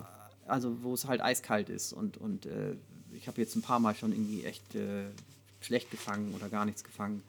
Und dafür ist mir meine Zeit zu schade. Weißt du, ich arbeite wie so ein Tier, irgendwie bin auch so ein echter Workaholic und, und ähm, ich habe so viel, so viel Sachen, die ich, wo ich gerne fischen gehen wollen würde. Außerdem muss ich ja jetzt mit dir surfen gehen, also muss ich mir auch Zeit frei halten. Auf jeden Fall. Und ähm, dass ich dann auch, dass ich dann einfach auf diese, diese Wintergeschichte halt verzichte halt, ne? Weil ich dann einfach, klar kannst du auch eine gute Zeit haben und fantastische Fische fangen, aber da habe ich dann andere Projekte, die mir dann wichtiger sind, ähm, äh, die ich dann halt in der wärmeren Jahreszeit mache. Ja. Ja. Und warst du schon an anderen Paylegs auch? Nee. Nee. Nee, ich war, also in Frankreich war ich an einem keinen anderen Pay Lake. Äh, hier in Deutschland war ich tatsächlich mal am, auch da habe ich schon Guiding-Touren gemacht, am, an einem Gewässer von der Müritz Blaufischerei. Ähm, die bieten ja sowas auch im kleineren Rahmen an, auch so spezielle, spezielle äh, äh, Karpfengewässer, wo man dann Plätze buchen kann, wo dann auch äh, Fische besetzt werden, gezielt, also größere Fische. Und ähm, da war ich, dann habe ich dann auch schon so ein paar Touren gemacht, ja. Mhm. Aber es war dann mehr für die Kunden. Das war im Prinzip tatsächlich, da würde ich privat, privat war ich auch schon mal ein Wochenende da, aber im Prinzip auch nur, um dieses Guiding vorzubereiten, um dann den See kennenzulernen. Ähm, also das äh, würde ich, glaube ich, privat dann eher nicht machen. Nee, da würde ich dann mir irgendwie einen anderen großen See aussuchen und da dann irgendwie mein Glück probieren. Ja. Also hat, hat dann Rainbow für dich irgendwie eine ganz eigene, einen ganz eigenen Charme oder spez spezielle... Genau, ja, weil es halt wirklich anspruchsvolles Angeln ist, weil der auch der Seebesitzer ist äh, ähm, ein ganz feiner Kerl, der einen im Prinzip vollkommen in Frieden lässt, äh, solange man die Regeln befolgt. Ähm, und ähm, ich kenne halt seine Söhne auch inzwischen, war mit denen schon zum Hechtangeln hier in Deutschland. Also die sind auch schon zu uns zu Besuch gekommen. Insofern ist da auch schon so ein bisschen privater Kontakt da. Und ähm, ja, deswegen kann man da halt einfach tatsächlich eine gute Zeit haben und auch da, was ich vorhin schon mal gesagt habe, man kann halt auch mal einmal im Jahr auch mal ein bisschen entspannter angeln und nicht ganz so wilde Sachen machen und ich bin dann auch keine 20 mehr. Aber für die meisten Angler, für, die, für wahrscheinlich so ziemlich alle unserer Zuhörer ist der Rainbow dann eigentlich quasi ein unerreichbares Gewässer, oder? es ist tatsächlich so, also ähm, ich habe tatsächlich diverse Kunden, die wirklich mich fragen, Mensch, kannst du nicht einen Platz für mich organisieren? Kann ich nicht. Also ich habe es eigentlich am Anfang auch gedacht, dass ich dann irgendwie dann irgendwie so den Draht habe, dass ich dann einfach mal für, für fünf Kunden oder für zehn Kunden irgendwie so, einen- so einen Platz da organisieren kann, dass man auch mal da mal so eine Adventure Fishing Tour machen kann. Aber das wird, glaube ich, wird, glaube ich, nicht passieren, weil, weil ähm, wenn ich jetzt zum Beispiel einen Platz bekomme, kann ich den halt auch nicht einfach jetzt ähm, irgendjemand anders geben Ja. und sagen und zu dem zum Pascal sagen, pass mal auf, da kommt, kommen zwei andere, sondern ich muss halt immer dabei sein, weil er mich halt kennt und wenn ich dann jemand anders mitbringe, wie ich jetzt Brocke mitgebracht habe, dann ist es okay für ihn. Ja. Aber er, ich kann da nicht zwei wildfremde Leute hinschicken. Dann gibt er den Platz jemand anders. Naja, und jetzt 2018 hast du jetzt auch keine tolle Zeit bekommen, oder? Obwohl du ja da einen guten Draht hast, oder? Genau, da war Und- halt irgendwie, ist schon alles seit, seit irgendwie anderthalb Jahren, irgendwie ist alles ausgebucht. Abgefahren, oder? Mhm. Ja. Verrückt. Wahrscheinlich ist das auch die Faszination für so viele Leute, dass sie da irgendwie nicht hin können, ne? Das Ja. macht es dann nur noch interessanter für sie wahrscheinlich. Wahrscheinlich, ja, ist ja immer so, das, was man nicht, nicht kriegen kann. Und natürlich diese ganzen 80 Pfünder. Naja, so viel, also klar, ist natürlich ein gigantischer Bestand drin, ne? Aber 80 von da gibt es ja tatsächlich auch nur eine Handvoll, glaube ich. Nur eine Handvoll. dann halt die ganzen 60 Pfünder. Ja, genau, davon gibt es viele.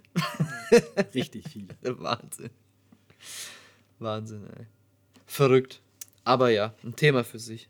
Auf jeden Fall nach wie vor gehe ich, ähm, da um noch mal einen Schlusspunkt zu finden, gehe ich lieber irgendwie an welchen freien, wilden Gewässern angeln und äh, probiere da mal ein paar Fische zu fangen. Ja, und euer See, der da ewig nicht beangelt wurde, ist ja auch so eins, ne? Genau, das ist halt auch, ähm, auch da gut, äh, das ist aber es ist halt definitiv ein, ein, ein öffentliches Gewässer, riesengroß. Ähm, da ist einfach ein Bestand an Karpfen drin, der ist halt gut. Und ähm, Ja, gut, aber das ist für mich kein Pay Lake. Nee, nee. Ich meine, das ist ein öffentliches Gewässer.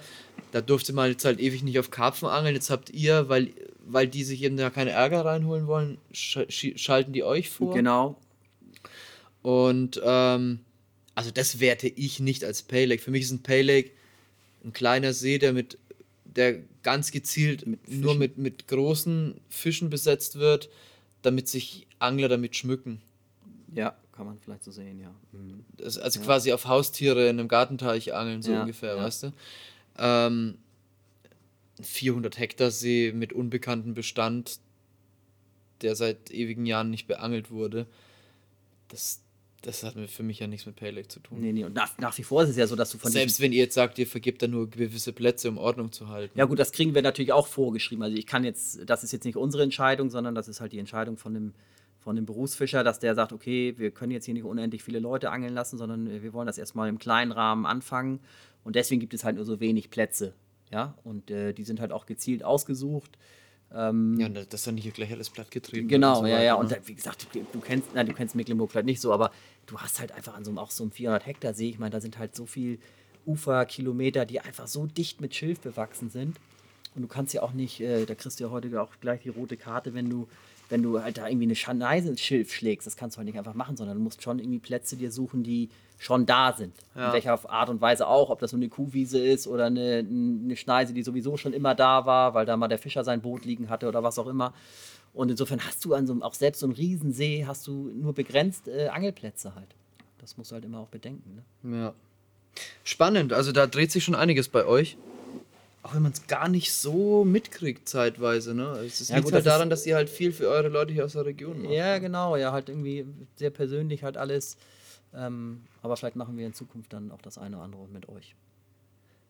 Ich hätte Bock, vielleicht können wir da mal was starten, irgendwie auch Ja. mit unseren Lesern oder so mal bei euch am See irgendwas, eine Irgendwas. spezielle Aktion. Ich meine, es ist eh nach dem letzten Podcast kam auch, äh, nach dem, den ich da alleine gemacht habe, kam ganz, ganz viel auch das Feedback, wow, wir hätten mal mega Bock auf einen Workshop mit euch oder dass wir mal sowas machen sollen. Ja. Ähm, aber bei uns scheitert es halt dann tatsächlich auch in diesem Gewässer. Man will ja niemanden auf die Füße treten. Paylake kommt für mich in, nicht, in die Fra nicht, nicht in Frage. Also so, so gerne ich auch unsere User mag und die Leute, die da Bock haben, mit uns was zu machen. Ähm, da würde ich trotzdem nicht an Paylake fahren. Aber so ein Gewässer, so ein öffentliches, an dem man das machen darf, wird sich da schon mal anbieten auch für uns. Absolut. Also da gibt es jetzt tatsächlich zwei Möglichkeiten. Ne? Halt entweder diese wilde Geschichte mit einem, großen Natursee oder halt etwas, äh, etwas äh, einfacher will ich das gar nicht nennen, ne? weil natürlich bei uns in unserem Privatsee natürlich auch echt nicht, nicht unendlich viele Fische drin sind. Was übersichtlich Ähm, es ist, ist übersichtlich und, und ähm, die springen da definitiv nicht in Kescher. Und da muss man schon auch irgendwie sich anstrengen, da ein paar Fische zu fangen. Ja. Mhm. Wären auf jeden Fall zwei coole Optionen. ja. Geil. Sascha, ja, wir haben jetzt hier mega viele Themen durchgesprochen. War vielleicht zeitweise auch etwas wirr vor lauter Euphorie. Aber ich hoffe, stets interessant auch für die Zuhörer. Ähm, die ganz, ganz große Frage ist, wo finden wir denn oder wo auch unsere Zuhörer jetzt, wo können die sich denn permanent oder, oder weitergehend über euch informieren? Na gut, wir haben halt eine, eine, wir haben einen Online-Shop, also eine Homepage mit Online-Shop. Ähm, wir haben eine Facebook-Seite, ähm, Adventure Fishing. Und äh, ich habe auch privat natürlich eine Seite, aber am liebsten halt immer über unsere, über unsere Adventure Fishing-Seite. Und ähm, wir machen News, Newsletter-Verteiler per E-Mail. Ähm, grundsätzlich jetzt geht jetzt demnächst wieder die, die, die Werbung los für unsere, für unsere Frühjahrsmesse, wo immer ein paar hundert Leute kommen in unseren kleinen Laden. Das ist immer ziemlich voll, aber mhm. halt auch, wir haben immer sehr hoch, versuchen immer sehr hochkarätige Gäste zu haben. Letztes Jahr hatten wir den Daryl Peck hier vom, von Corda, also einen englischen Corda-Teamangler. Das war schon, ähm, war schon cool, dass der hier nach Hamburg gekommen ist. Mega. Und ähm, du, wie gesagt, du warst auch schon mal da. Christopher glaub, war hier. War ja, du warst ein paar Mal da. Christopher war ein paar Mal hier. Der hat ja auch mal bei uns um die Ecke gewohnt äh, während seines Studiums. Wer hat es denn weiter, Daryl Peck oder ich? Wie weit hatten der es? Ah, das weiß ich nicht. Aber der ist hergeflogen gekommen, ne? Und ja, äh, hier gegenüber ist ein Hotel, äh, da hat er dann übernachtet, brauchst du nur über die Straße zu gehen. Und äh, ich glaube, ihm hat das ganz gut gefallen hier. Wie gesagt, weil es halt auch ein bisschen privat ist und äh, ja. klein und Schon eher auch so der englische Stil. Ich wünschte, es gibt mehr so Läden hier. Das ist alles so schön persönlich und ihr macht. Ja, jetzt, jetzt hört man es ja, ihr macht so viel persönlich auch für die Kunden und ihr seid für die da. Das ist alles nicht so anonym. Und jetzt versteht man das halt auch aus der Distanz, wieso er da nicht so in dieses, in dieses Online-Geschäft so, so ja. reingerätscht ja. wie die anderen. Ne? Ja. Und mhm. Daryl zum Beispiel, der kam halt äh, äh, Donnerstagabend hier an. Äh, ähm, der, der Außendienstler von Corda hat ihn vom Flughafen abgeholt. Und dann kam hier rein und hat erstmal, glaube ich, 20 Minuten lang sich nur die Bilder angeguckt. Ja. Und dann hat er gesagt, so, er muss los, er muss seine Routen packen. Er wollte dann sofort zum Angeln, weil er halt die ganzen Bilder gesehen hat. Er war so heiß und wollte ja. sofort ans Wasser. ist er aber nicht. Nee, nee, ist er das war mehr so als Gag. Nee, nee. Ja. Aber das turnt schon an, ja. ja. Machen auf jeden Fall auch für unser Instagram, machen wir ein paar Bilder noch. Ähm, von dem Flair hier im Laden. Kriegt ihr dann bei uns auf Capzilla Instagram unbedingt abonnieren. Ihr seid dann nicht zu finden, oder? Bei Instagram? Nee, tatsächlich noch nicht. Ähm, ich bin, also ich bemühe mich zwar irgendwie da bei Facebook ein bisschen was zu machen und ähm, aber tatsächlich ähm, ist das, also da gibt es natürlich wesentlich aktivere Leute und ähm, vielleicht kommt das jetzt mal in Zukunft. Äh, auf jeden Fall, wie gesagt, posten wir natürlich regelmäßig über Facebook, was wir so Neues haben und auch äh, ein paar Fangbilder und ähm, wie gesagt, dann haben wir halt unseren Online-Shop beißlust.de da haben wir halt irgendwie 9000 Artikel online. Ach, der heißt Beißlust. Beißlust, ja. Beißlust. Äh, ist vielleicht auch so ein bisschen aufs Angeln. Wieso heißt er denn nicht Adventure Fishing? Ähm, äh, ja, weil wir eigentlich äh, mal den, den Plan hatten, irgendwie, äh, äh dass wir auch mal unter einem anderen Namen ähm, bekannt werden ähm, oder der Online-Shop bekannt war ich, War ich zu einfach oder Genau, wie? ja. Das, deswegen, weil ihr seid ja schon total etabliert und jeder kennt genau, euch. Und, und dann nehmt ihr lieber irgendeinen anderen Namen. Genau. Und das macht natürlich Sinn. Gut, da muss man vielleicht nochmal drüber nachdenken. Aber es ist halt, der heißt jetzt im Moment heißt er beißlust.de und ähm, ähm, da findet man halt dann auch einen großen Überblick über unser Sortiment. Nicht alles haben wir online oder noch nicht online, aber halt eine ganze Menge schon. Und grundsätzlich kann man halt auch alles oder das meiste besorgen, was halt da nicht zu finden ist. Beißlust.de. Also das muss ich jetzt nochmal erwähnen, weil, um für mich selber nochmal zu begreifen. Ähm, der Online-Shop von Adventure Fishing, beißlust.de. Genau. Okay. Sascha, vielen, vielen Dank für dieses mega offene und für mich super spannende äh, Gespräch. Gerne. Ich habe zu danken. Ich freue mich auf unsere Angelsession dieses Jahr. Vielleicht können wir ja nochmal einen kleinen Podcast produzieren dabei oder irgendwie sowas. Beim Angeln. Ja. Klar. Die Technik ist auf jeden Fall dafür da. Ich mache es sogar lieber beim Angeln. Ähm, als, wobei das hier im Angelladen auch so einen ganz speziellen Flair hat mit diesen ganzen Bildern und so. Ähm, auf jeden Fall geiler als in irgendeinem äh, Putzzimmer da hinter der Messe oder im, im Hotelzimmer, aber auch das hat seinen Charme. Ähm, und auf unserer Surf-Session. Nagel mich jetzt nicht fest. Oh Mann. Vielleicht muss ich ja erstmal eine Trockenübung machen oder, oder äh, ich kann ja jetzt nicht, du kannst mich ja nicht gleich in die 3-Meter-Welle da schicken. Nee, da fangen wir mit kleinen Weißwasser an. Du kannst auch möglich in die, Weiß, in die 3-Meter-Welle. Was ist Weißwasser? Dieses kräuselige Wasser halt, ne? Also Kinderbecken, Schore halt. Kinderbecken praktisch. So ungefähr, ja. Ah, okay. Wo du halt nicht gleich ersäufst. Mm. sehr, sehr schön. Es war sehr, sehr schön, lieber Sascha. Ähm, vielen, vielen Dank. Grüße an der Stelle nochmal an Dieter, der leider verhindert ist. Und ja, ich hoffe, dass auch unsere Zuhörer jetzt dann nochmal ja, so, so einen Einblick bekommen haben, was eigentlich los ist bei euch, weil ihr früher so mega aktiv wart und man euch jetzt so, so medial eher weniger von euch hört in letzter Zeit. Aber jetzt wissen wir auf beißlust.de habt ihr euren Online-Shop. Und dem gibt es eigentlich nichts mehr hinzuzufügen. Hast du noch irgendwas, was du loswerden willst? Nee, es hat mir mega Spaß gebracht. Ich habe tatsächlich irgendwie schlecht geschlafen, weil ich dachte, oh Gott, der stottert sich jetzt ein zurecht. Aber es ging, glaube ich. Warst du aufgeregt? Ja, klar. Hier vor so einem Mikro. Ich meine, das ist ja, gut, ich habe ja auch schon eine DVD gemacht äh, äh, mit, dem- mit dem Andreas Zimmermann damals und das ist schon komisch. Also für dich ist es wahrscheinlich völlig normal, aber so jetzt vor dem Mikro geht das. Ne? Das ist äh, also einfacher als ich Fühlt sich hab. anders an als vor der Kamera. Ne? Von der Kamera ist viel, viel äh, schwieriger. Deswegen mag ich das Format auch, weil die Leute einfach wirklich so rüberkommen, wie sie sind. Genau, ja. Also Also man kann- vergisst es irgendwann auch. Ja, absolut, ja. Also ob das Ding hier nun vor uns steht oder nicht. Aber bei einer Kamera, also da, das ist Das ist, glaube ich, auch gar nicht anstrengend. an. Doch, zum Glück.